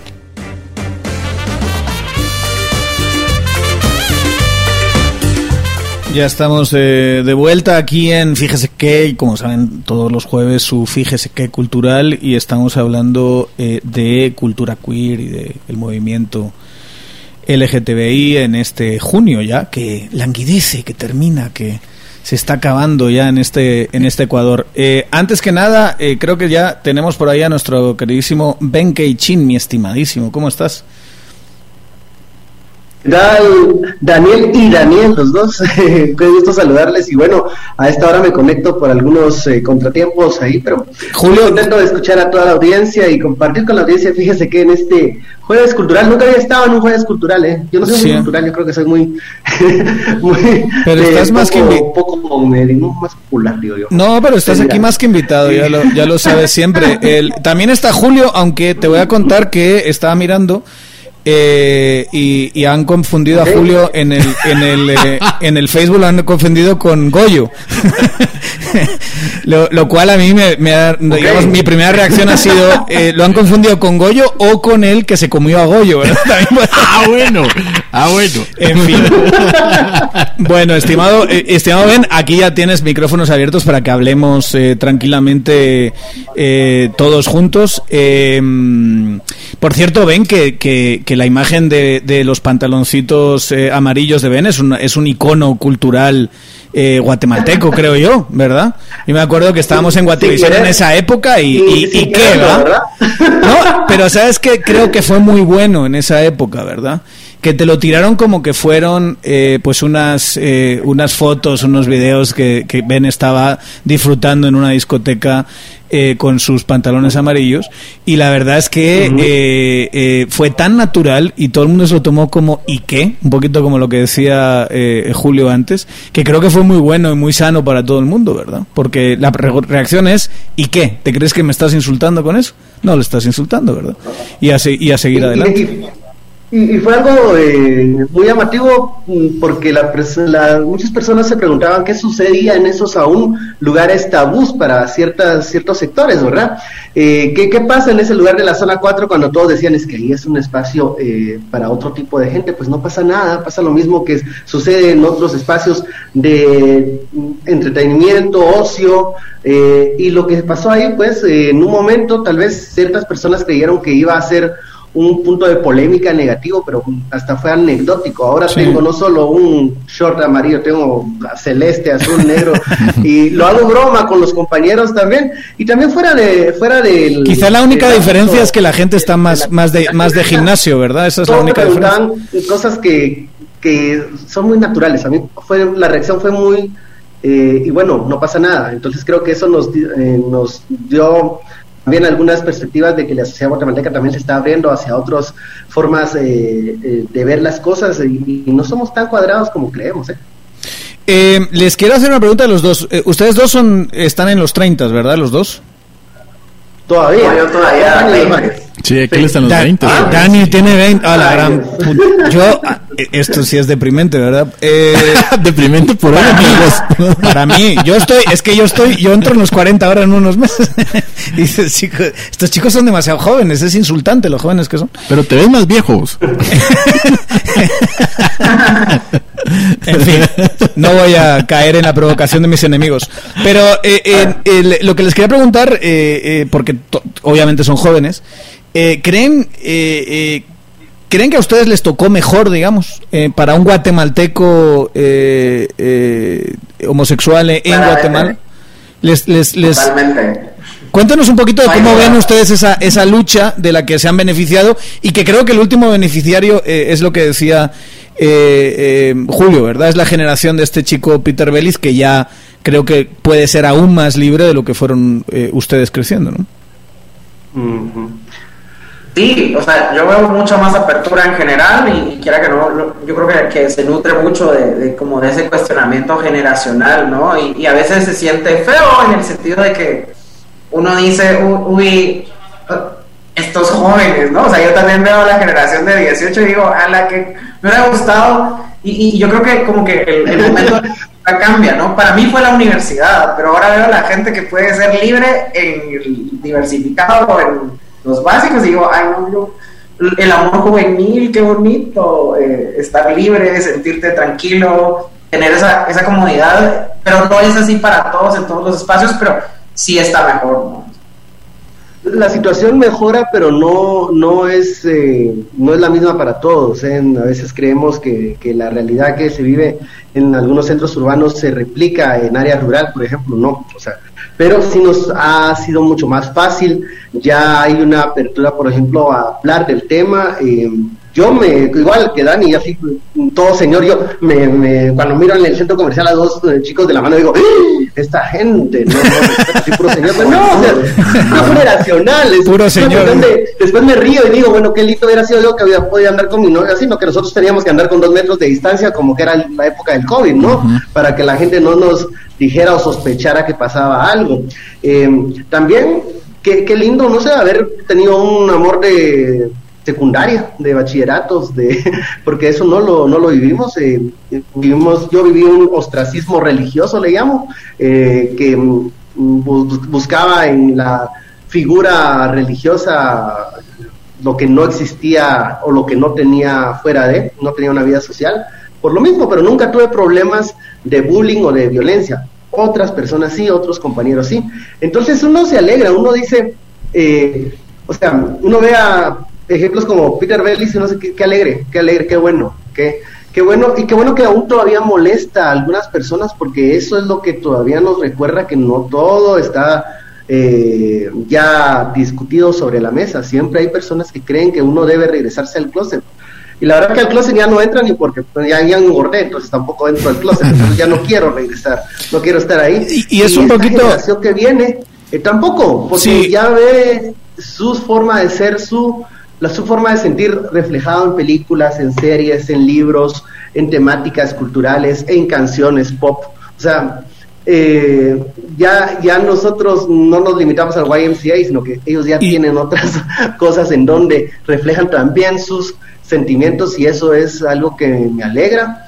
Que el bullying que recibieron las generaciones anteriores a nosotros es la libertad que tenemos ahora quienes nosotros estamos hablando acá y esto que estamos haciendo permite que haya sendas más tranquilas para los muchachos y muchachas que vienen.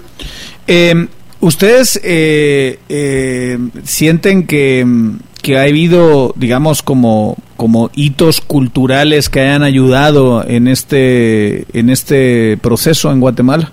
Porque a mí una de las cosas que más me fascina, y lo decía al principio del programa, es cómo choca esa, eh, eh, esos avances ¿no? clarísimos en otros países donde ya cada vez está más normalizado, donde hay además consecuencias políticas en el sentido en que hay legislación eh, eh, de matrimonio homosexual, eh, hay legislaciones antidiscriminación, hay obviamente está permeadísimo, digamos, cada vez más y más normalizado en la, en la cultura.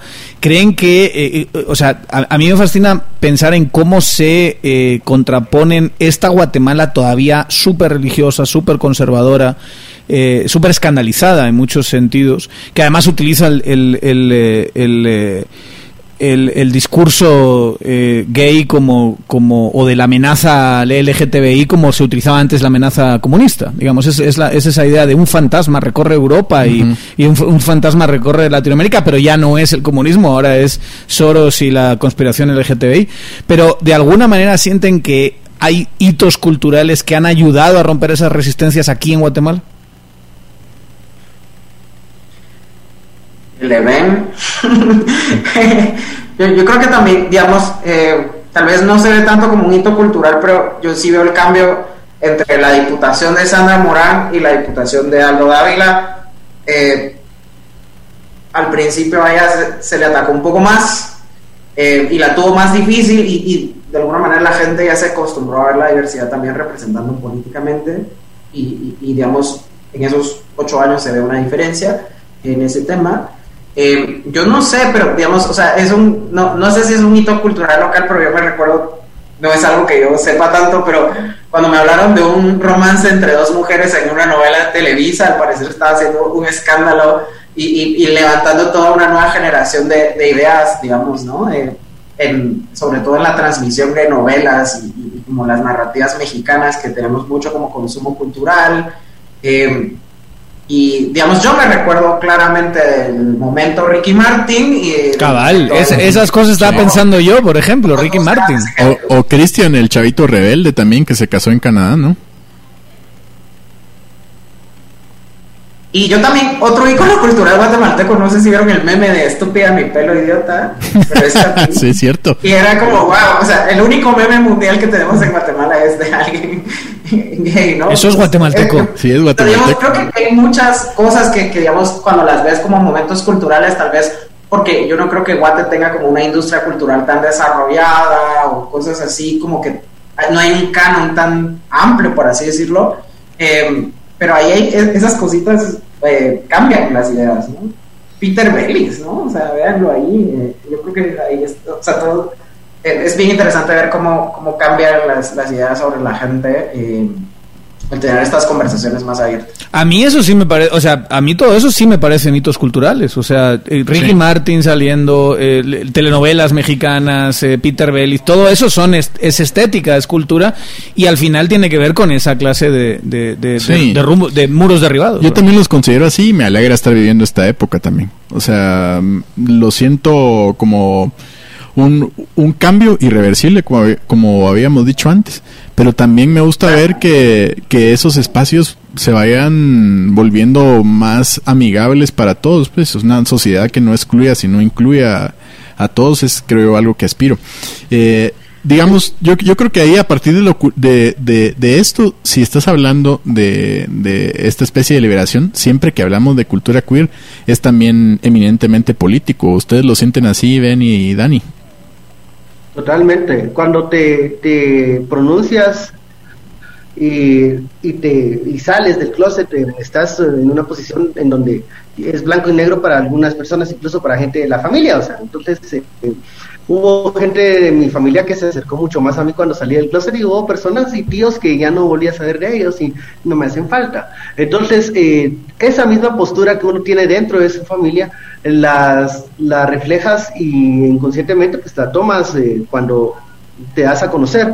Eh, la reacción es muy positiva de, parte. Cuando yo lo hice, recibí mucho, mucho cariño de parte de la gente que ya, ya me acompañaba y creo que por ejemplo, lo ve reflejado también en la marcha, este año no va a realizarse por el tema del COVID, pero mm, yo lo vi en el 2019 donde vi una marcha de la diversidad mucho más diversa, mucho más participativa, mucho más eh, em, con gente más, eh, digamos, de diferentes eh, sectores, indígenas, jóvenes, personas del área rural, eh, universitarios, profesionales, eh, también mm, muchas personas que venían del ámbito artístico que también quisieron participar. Eso es algo, eso es algo que me llamó mucho la atención. Por ejemplo, el otro día hablaba con esta cantante Fabiola Roda y que ella pensó y se, la, se la jugó cuando fue a la marcha de la diversidad en el 2019 porque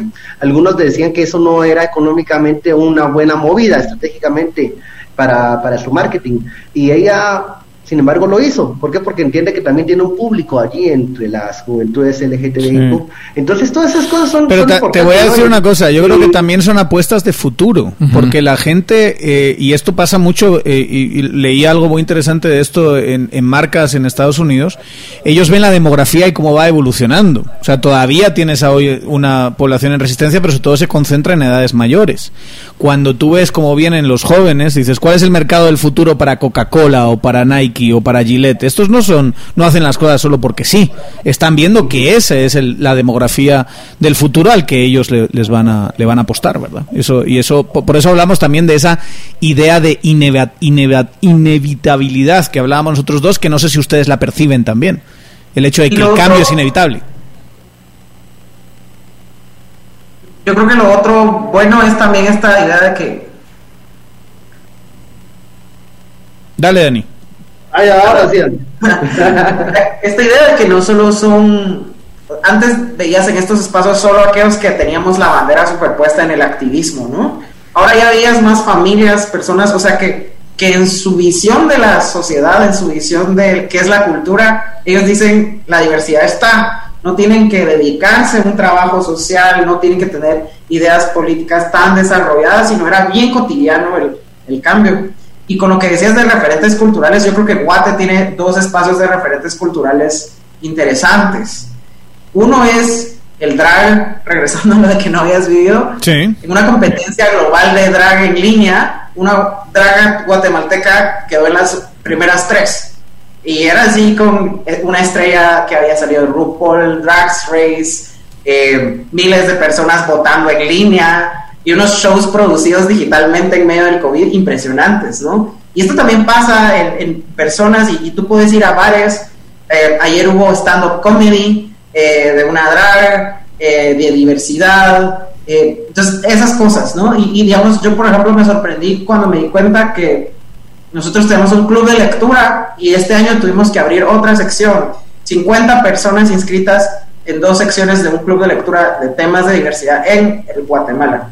O sea, yo, yo no sé, pero los clubes de lectura aquí en Guatemala no tienen tantas audiencias y manejar 100, 100 personas en, un club, o sea, eso es súper bueno. Y justo el club se llama Hablo por mi diferencia en línea con, con el manifiesto de que leyeron antes, ¿no? Entonces yo creo que eso te habla de cómo en años las cosas están cambiando y, y digamos también ves a Guatemala a la luz y la cultura de Guatemala a la luz de esto. Eh, vámonos a, nos vamos a ir a publicidad un segundo. A la vuelta viene otro Daniel, eh, Daniel Hernández, que es eh, que es fotógrafo, que es además pertenece a una a una generación un poquito anterior a la de a la, a la de ustedes, que también nos va a contar su, su perspectiva. No se despeguen, que seguimos aquí hablando de cultura queer.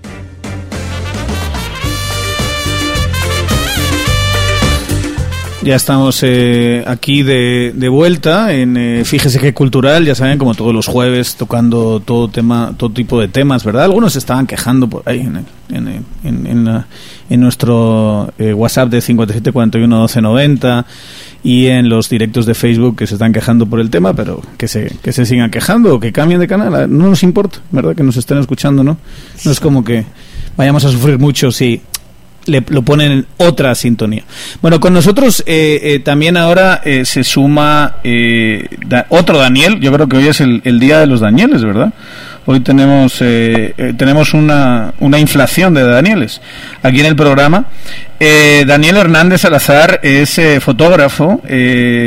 hace, hace un tiempo, en 2015, hizo una, un proyecto que se Guatemala se revela. Vamos a colgar en, en redes sociales los enlaces para que lo puedan ver, para que puedan ver esa clase de, de trabajo que hace Daniel como fotógrafo. Daniel, bienvenido. ¿Qué tal? Hola, ¿cómo estás? Pues aquí, hablando de todo tipo de, de, cuestiones eh, eh, queer, eh, teníamos por teléfono antes un, un, pequeño intercambio y a mí sí me gustaría poner ese debate encima de la mesa. ¿Tú crees que existe tal cosa a arte gay o arte queer? Pues, mira, no sé, tal vez, pero digamos, yo mi trabajo lo hago porque lo siento, ¿verdad? Y a mí no me gustan los, las etiquetas recuerdo a un amigo poeta norteamericano que tenía un, poema que hablaba de los etiquetadores, ¿verdad? Y cómo no hay que permitir eso. Yo creo que todos, así como buscamos los mismos derechos y tenemos que tener las mismas responsabilidades, tenemos que compartir los mismos espacios, no que a nosotros graciosamente se nos dé nuestro espacio para nuestro trabajo gay, ¿verdad? Yo honestamente creo que el trabajo de cualquier persona, hombre, mujer, gay, lesbiana, transgénero, no binario, como cada quien se quiera considerar, debe ser medido y pesado por su calidad, por su honestidad, por su compromiso, pero no por otra cosa. Eso es lo que lo que yo pienso, ¿verdad? Tiene que pararse solo, o sea, no... Y que cada quien tiene sus propias influencias y dentro de esas influencias es quien eres y ahí obviamente eh, todos bebemos de distintos manantiales, ¿verdad? Exactamente, por ejemplo, uno de los maestros que yo considero, aunque en persona nunca lo conocí, pero admiro tanto su trabajo, pues es Robert Mapplethorpe, un fotógrafo norteamericano gay, murió de SIDA en los 80, eh, un trabajo rompedor, ¿verdad? Abrió caminos y brechas y pues lo admiro muchísimo y es una de las personas de, de las que yo he aprendido mucho en el trabajo que hago, entre otros, ¿verdad? Por ejemplo. Tú eres una generación un poquito distinta a la de Daniel. Eh, que está en los 20, la de Ben que está en los 30. Sí, un poquito, no vamos a decir eh, cuánto. Eh, y estuviste, estábamos hablando antes, me decías que, que habías estado al, en el origen ¿no? de la Fundación Oasis. ¿Cómo, ¿Cómo, has visto tú ese cambio cultural en Guatemala, digamos, en comparación también con, con el resto del mundo? Mira, yo creo que obviamente hemos avanzado mucho. Eh, un programa como este, una poesía como la de Manuel, la literatura que estaban leyendo del horrendo país, que quiero retomar eso, eh, etcétera, sería impensable. Hace 10, 20, 30 años, digamos, que, que es la, los años que tengo yo de tener conciencia ya y tener una postura, digamos, al respecto, ¿verdad? Eh, recuerdo, por ejemplo, bueno, hablaste de Oasis, eh, al principio cuando se fundó ni siquiera se llamaba Oasis, ¿verdad? Eh, eso nació de unos talleres holísticos que vino a dar un médico psicólogo, creo que era costarricense, que ahorita se me olvida su nombre, ya me recordaré, que trataba justamente del tema del amor entre hombres, ¿verdad? Y lo, lo dio nació en el proyecto de lo que entonces se llamaba AGPCS, que era una asociación fundada por los doctores Eduardo Aratón, Rubén Mayorga y Román Carlos, todos muy prestigiosos en sus campos, eh, que tomaban pues ese concepto holístico de la persona, ¿verdad? Que no solo había que pensar eh, en las infecciones, en el SIDA, en la gripe o el COVID ahora, sino que había que ver al ser humano de una manera integral y holística, ¿verdad? Y por supuesto la salud mental era básica, pues. Entonces eh, se trajo este médico, nos dieron esos talleres y a partir de ahí empezaron a replicar y a partir de ahí en las reuniones que se tenían para, para hacer los talleres, empezó a hablar de la necesidad de crear una organización en Guatemala que tratara el tema de la diversidad eh, sexual. Eh, se pensó primero en un proyecto de Casa de la Cultura, justamente con mi compañero en esa época, el doctor Rubén Mayorga, eh, cuyo nombre lleva la clínica de esta que está acá en la séptima calle, cerca del parque, que está, toca el tema del SIDA, eh, empezamos a trabajar el proyecto de Casa de Cultura. Y se consiguieron, me recuerdo, creo que fueron 80 mil quetzales para empezar el proyecto. Y se inició. y a partir de ahí, se, más reuniones, la organización fue creciendo y se fue enriqueciendo hasta que llegó a ser, eh, digamos, como un Community Center, un centro donde se reunía la comunidad diversa. Eh, la última sede que estuvo con ese formato era ahí en la, ¿qué calle es esta? La 11 calle y Quinta Avenida, eh, esquina opuesta al parqueo de la Torre de Estacionamiento del Ejército. Y eh, luego, pues, cambiaron los miembros de la junta directiva, eh, algunos nos salimos, otros se quedaron, en fin, fue migrando hasta llegar a la a la pequeña intervención que tiene ahora que se dedica únicamente a organizar la marcha, la cual me parece importante, pero creo que es solamente una faceta Claro. de una piedra preciosa muchísimo más grande, ¿verdad? Y Daniel, ¿y, y crees que, digamos, en esa época, si yo hubiera tenido un puesto público, hubiera podido participar de Oasis y no tener un costo en mi, en mi función pública o en mi oficina o lo que fuera? Pues yo creo que no, porque aún ahora vemos hasta en las más altas esferas que eso no es posible, ¿verdad? Eh, Sí. Vemos que se pierde la oportunidad de llegar a un pueblo, a un puesto de altísimo nivel, en donde tu ejemplo sería escuela y haría avanzar a este país en este tema, y no se hace, Y se oculta, ¿verdad? se oculta, Sí. se niega, en fin. O sea, definitivamente aún ahora tendría un costo. Solamente pues, conocemos a dos personas que ya las mencionaron, que son Aldo y Sandra, que han tenido los arrestos Total. de, de, de- de enfrentarlo, ¿verdad? Y han pagado un costo por ello, pero ahí están, digamos, son, son los que están abriendo brecha en la política, donde siempre ha habido gente gay, siempre, en todas las legislaturas del Congreso, en los gabinetes de gobierno, en las municipalidades, siempre ha habido o el jefe o la secretaria o miembros del consejo o quien sea, siempre hay, o sea, siempre estamos representados. Lo malo es que mal representados en este sentido porque lo Ujú. ocultan y no trabajan porque la comunidad pueda integrarse y podamos ser parte de la sociedad como cualquiera. Y quizá, digamos, para los tres les pregunto, ¿ese es todavía el reto que nos queda? Que, que salir a, a hablar abiertamente sobre estos temas no tenga que ser pagado con estos costos tan altos como ser eh, excluido de un trabajo o no poder eh, participar de otros espacios en la sociedad, ¿no? Sí, exacto. Exacto, ahorita eh, me dio mucho gusto ver a Daniel que fue invitado a la reunión con la vicepresidenta de Estados Unidos, Kamala Harris. A la par, Daniel Villatoro, en este caso. Sí. sí, Daniel Villatoro, sí, sí, sí, sí. Eh, me dio mucho gusto verlo ahí y me sentí representado porque, digamos, estaba a la par de Helen Mac, o sea, la Fundación Mac, de Rigoberta Menchú, Sí. de Acción Ciudadana, de Carmen Rosa de León, de Yupades, en fin. O sea, ahí estábamos al mismo nivel como debe ser. O sea, no tenía que haber una reunión para los de la comunidad diversa. No, estábamos a la par de todo, o sea, Y- como debe ser. Y de hecho, digamos, eh, Oasis eh, seguramente abrió brecha para que Visibles pudiese tener ese espacio, ¿verdad? Eventualmente. O sea, eso también es parte de una que- misma línea histórica.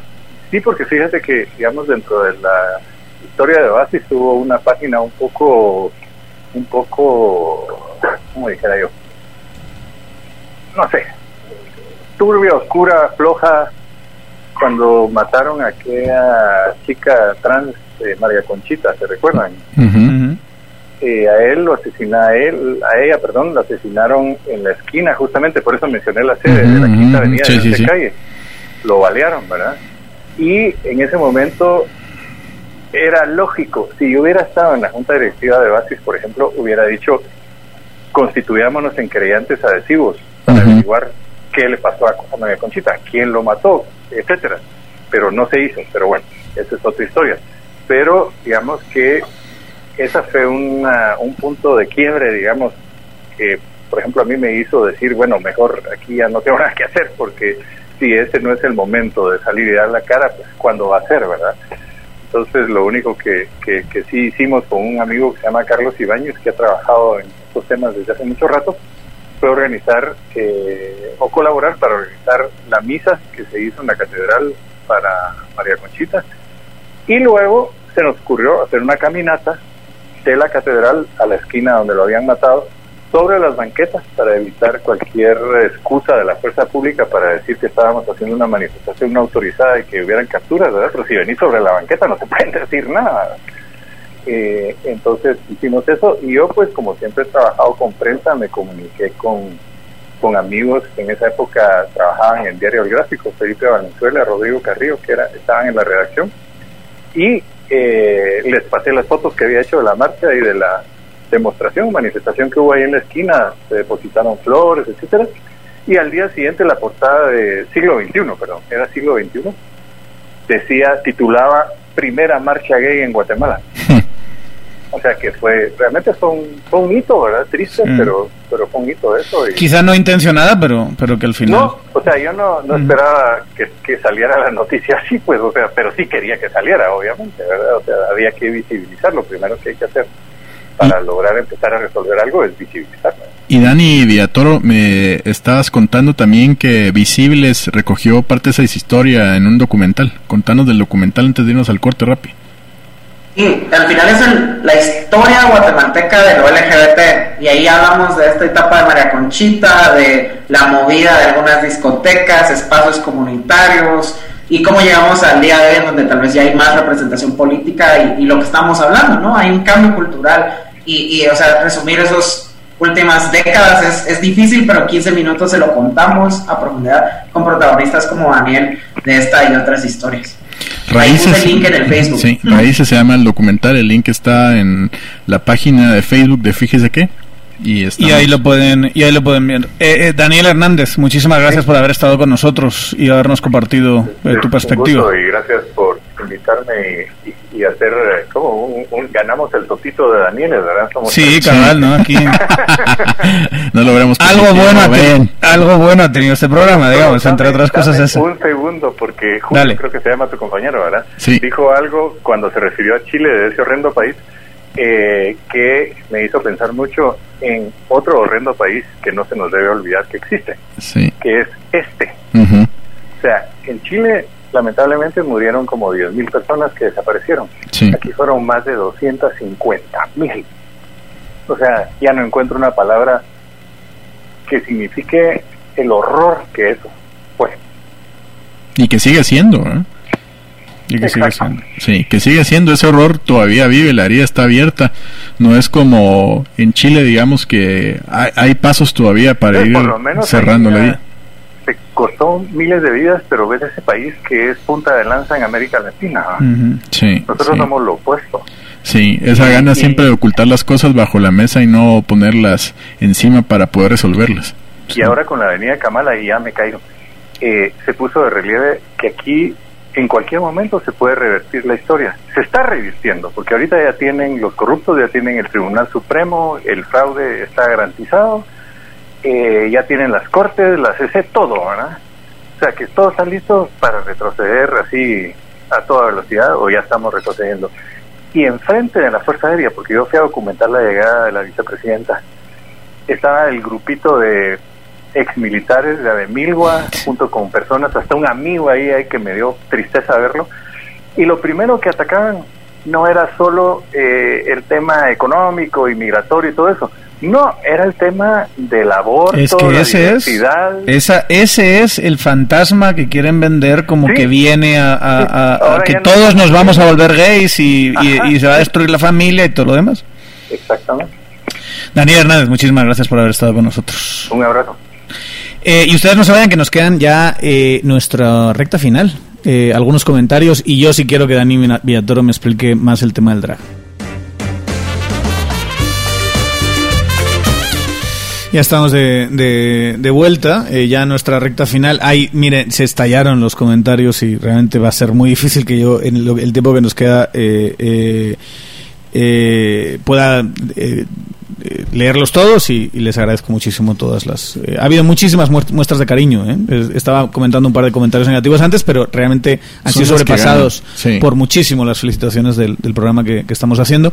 Eh, Da- Dani, explícame un poquito esto del... Es que de verdad yo no tengo ni idea ni siquiera de qué es eso del drag. Si me puedes un poquito así con, con, Sí. eh, con trocitos explicar. Antes que nada, yo le, yo le estaba diciendo a Dani que necesitamos llevarlo a que conozca de primera mano, no, no, no solo a través de la guía turística que, que vas a hacer ahora explicativa. Yo no soy mucho de discotecas, yo soy un hombre mayor ya que este que disfruta, digamos, el, el calor de la hoguera en su casa y cosas así. ¿no? Oyendo mocedades. bueno, no, digamos, el drag es, se conoce como drag o drag queen, esto del transformismo, ¿no? Entonces es esta noción como de, de usar la vestimenta, la pluma, todo, el glamour de la noche y, como de un, una vestimenta mucho más eh, exagerada, por así decirlo, para cantar canciones, hacer shows de comedia y en realidad para tener un escenario en vivo, ¿no? Entonces, usualmente se hace lip sync, o sea, cantar una canción o hacer como que cantas una canción, alguna coreografía, términos así. Digamos, eh, yo creo que, que digamos la, la, manera más fácil es que te pongas a pensar si viste Priscila, Reina del Desierto, la peluca, las plumas, las lentejuelas, o sea, todo eso es el mundo drag. Obviamente hay muchos tipos de drags y mucho, pero al final es shows en donde tú te divertís viendo a personas hacer estas eh, visiones hiper, hiper, hiper feminizadas a momentos, sí. Pero que, que, en realidad te divertís un montón y ves un buen show. Entonces, eso es el, el, drag. Y aquí, digamos, hay muchos espacios en donde vos podés verlo en Guatemala. Y, y es un poco lo que te decía de ese cambio de escena, ¿no? O sea, sí. yo, yo, creía que esas cosas. Yo me recuerdo de haberlo visto en otros países de turista, eh, pero uno es diferente verlo acá. Y, y yo, por ejemplo, tengo muy en la mente han habido unos shows drag en donde meten elementos culturales guatemaltecos, en donde ves tu infancia reflejada. Entonces uh -huh. es súper, súper, súper interesante y, y, yo creo que tal vez ahí para, para, la mayoría de la audiencia, si piensa que en la película de Priscilla Queen of the Desert, con muchas de las cosas que hemos visto, uh -huh. rápido capture. Y, y, digamos esto, ¿dónde, ¿dónde se puede ir a, a ver drag aquí en, en, en, en, el, en, el ambiente cultural? Las Drag Besties es este colectivo que les mencionaba. Eh, tienen shows en donde se ponen a ver en vivo eh, los episodios de RuPaul Drag Race, que es el show más conocido del mundo eh, de este tema, que sale en cable en diferentes canales, y hacen shows locales. También en la Casa Cultura 4 de noviembre, a veces hay algunos shows eh, se conoce un poco por la, por la labor con la organización Gente Positiva, pero ahí algunas drags se organizan y dicen vamos a armar un show con este tema y hay sábados o viernes en donde la gente va y las ve performear en vivo, ¿no? Eh, y hay de, es todo un mundo, ¿verdad? Porque hay drags góticas, hay drags hiperfemeninas, hay drags que hacen una propuesta más política, otras que son unas reinas de la estética, pero súper importante, o sea, es un visual que se te queda impregnado uh -huh. y es divertido, o sea, eso es lo otro, o sea, yo por ejemplo en Visibles me toca ponerme el saco y hacer la lucha de los derechos, pero es que la vida no es solo eso y yo creo que es esos momentos en donde estás disfrutando, viendo eh, y, y, como el impacto de ver eso y, y, de decir, Guatemala puede ser un país en donde las expresiones de la diversidad tengan un espacio, eso es súper inspirador, ¿no? Y, y, que las redes sociales han sido... En realidad es un buen show, entonces ustedes pueden ir sí, encima te lo, sí, encima te lo pasas bien, ¿verdad? No tengas pena, no es una discoteca, puedes ir con tu trago de señor y solo ver un buen show y sentarte. Puede ir a planchar, ¿eh? Daniel puede ir a planchar, que es lo que decimos, ir a escuchar música. El tema si puedo ir con, el tema si puedo ir con mis pero el, el tema si puedo ir con mis pantuflas, eso es lo que me lo, lo que me lo que me interesa, no, lo, lo, del trago de señor, no ni bebo trago de señor en, en casa. A, a menos Mira. a menos que te guste eh, la, la, estética camp, entonces ahí sí puedes ir con tus pantuflas de Homero Simpson y una bata y te vamos a hacer También de Homero Simpson la bata. Un osote. Eh, estaban hablando de estaban hablando de una drag que que, que, que, que ganó un premio, ¿cómo se llama ella? Carmen Monoxide. y ella ganó un, un premio internacional. No. Quedó finalista en una competencia internacional. Ah, okay. eh, les voy a pasar ahí un link, pero justo yo estaba viendo qué les puedo enseñar. Hay videos impresionantes, pero me encontré que en la página de fans de los shows de drags tiene su propia como equivalente a Wikipedia. O, o sea, y, y, van a ver los shows, o sea, son canciones impresionantes, dirección de arte, vestuario, maquillaje, eh, interpretación, increíble, ¿no? Es súper completa. Va, tenemos muy poquito tiempo y yo sí les, pe les pediría a, a, los tres eh, una cosa, antes de irnos. Eh, hay una, una petición aquí, entre los mensajes que han llegado, eh, donde dice, me, eh, me, preguntan cuál sería la recomendación de película, serie uh -huh. eh, o alguna otra pieza artística que eh, recomendarías para entender mejor, digamos, toda esta cuestión del movimiento LGTBI. Eh, hagamos una última recomendación si quieren cada, cada uno. A ver, Ben, empieza tú. A mí me gusta la película Milk eh, desde la perspectiva política, que es lo que más me, me, me llega. Pero Sean Penn, ¿verdad? Es el, el actor sí. de esa película. De, uh -huh. En la cuestión muy de diversión, me gusta también eh, Priscila Reina del Desierto. Mi recomendación. Dani. Eh, yo estoy ahí. Hay una nueva en Netflix que se llama Boys in the Band, que fue un clásico de Broadway por mucho tiempo. Es te habla justo de ese cambio generacional y del miedo al rechazo y cómo hay personas que viven la diversidad en el closet, otras personas súper afuera, otras personas más femeninas, más masculinas, etcétera. Pero yo creo que encierra mucho de los miedos y como del, del miedo cultural eh, de una época. Entonces me gusta y es, es un poco romántica y trágica de alguna manera. Entonces creo que es, está en Netflix, entonces también es bien accesible para muchas personas. Dila otra vez, perdón. Eh, the Boys in the Band, los The chicos de la banda. Muy bien. Julio. Yo recomiendo que lean No Ficción de Alberto Fuguet. Eh, también está Sudor, eh, otra novela importante de él, eh, y que habla también sobre el boom, les va a gustar. Eh, está también el documental de Pedro Lemebel, que se los dejé ahí en el link de, de fíjese que a este video. Eh, y hay gente también, no, no te voy a recomendar, como dijo Ben, solo referencias demasiado eh, académicas, sino también populares. Me encanta, digamos, TikTok como plataforma. Sigo, por ejemplo, a la Cobanerita, que es una chica trans que vive en Cobán y es muy divertida y aparte también es... La cobanerita en TikTok. Sí, creo que es también es súper valiente, la, la gente se le deja ir encima, igual que Peter Bellis tiene estas respuestas geniales cuando eso pasa, la otra vez le dijeron, y, y tu familia te acepta así como sos y tal. Y ella dijo, no, pero yo me acepto y eso es lo que vale. Qué bueno. Y me encantó esa frase. Eh, yo, eh, eh, y, y alguien lo ha puesto también en, en nuestros comentarios, eh, recomendaría, hablando de Alan Turing, ¿verdad? esa figura en- enorme, grandiosa de Alan Turing, el código Enigma, ¿no? Eh, que Sí. está eh, interpretado Alan Turing por este actor. Cumberbatch. Eso, que nunca sé cómo, cómo decirlo. ¿Cómo se llama? Cumberbatch. Cumberbatch. Ah, Cumberbatch. Ese fue. ¿Vos no has visto una película que se llama Between Two Ferns donde saca la Finakis entrevista a varios actores en unas entrevistas falsas? Le pasa lo mismo que a vos y me lo recordaste. Te recuerda a ese, a ese fulano de una entrevista. Está muy bien. Eh, yo creo que es una, una gran película para, para poder hacer eso. Bueno, nos hemos quedado sin eh, eh, ya sin tiempo. Eh, ya se terminó. La verdad es que se nos ha quedado muy corto este programa. Sí, hombre, hay, hay que, ampliarlo. hay que hacer hay que hacer segundas, terceras y Sí. cuartas partes, como nos pasa mucho con muchos de los temas que tratamos. Eh, solo una, un abrazo y un saludo muy especial que se estaba quejando en Facebook a Noris. Noris Figueroa. Eh, que nosotros la apreciamos mucho y tiene razón. Voy a, voy a leer más de sus comentarios porque siempre está ahí. Y a Regina Barrios, que Eh, siempre a está. Regina Barrios, o sea, a tantísimos otros que están siempre apoyándonos. Eh, estimadísimo Ben Keichin, muchas gracias por haber estado aquí. ¿Ven? A ti, gracias por la invitación, Daniel. Y yo te llevo al, a ver Show Drags cuando querrás. Venga, a ver si me invitan, hombre, que también me hace falta un poco de, de- de juventud. Pero que vaya vestido de gasolinero. Está bueno. Eh, Dani Beatoro, también muchísimas gracias por haber estado aquí con nosotros.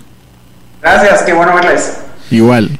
Y mi estimado licenciado, Señor, señor doctor. muchísimas doctor, gracias Qué por gusto estar verlo aquí. usted. Sí. Ese corte de pelo le quedó, Tanta- tanto- le quedó tan bien. digamos, eh, te agradezco tanto que haber estado aquí que, que ni, ni hemos echado de menos a Arnoldo, ¿verdad? ¿Qué Cada Arnoldo? vez menos. ¿Qué Arnoldo? Es un chato que conocíamos antes. Ah. ¿no? Ahí te voy a contar. Bueno, Un abrazo a todos ustedes. Mañana, ya saben, van a estar, vas- vamos a tener el Fíjese qué de 12 a 1 y a partir, el lunes no tenemos Fíjese qué porque eh, tenemos festivo. A partir del martes de 12 a 2 estamos aquí.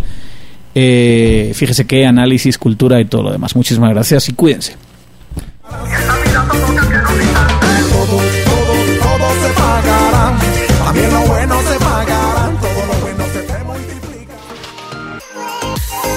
Lo distinto te ha encontrado. Esto es Infinita Podcast. Encuentra nuevos episodios cada semana. Suscríbete.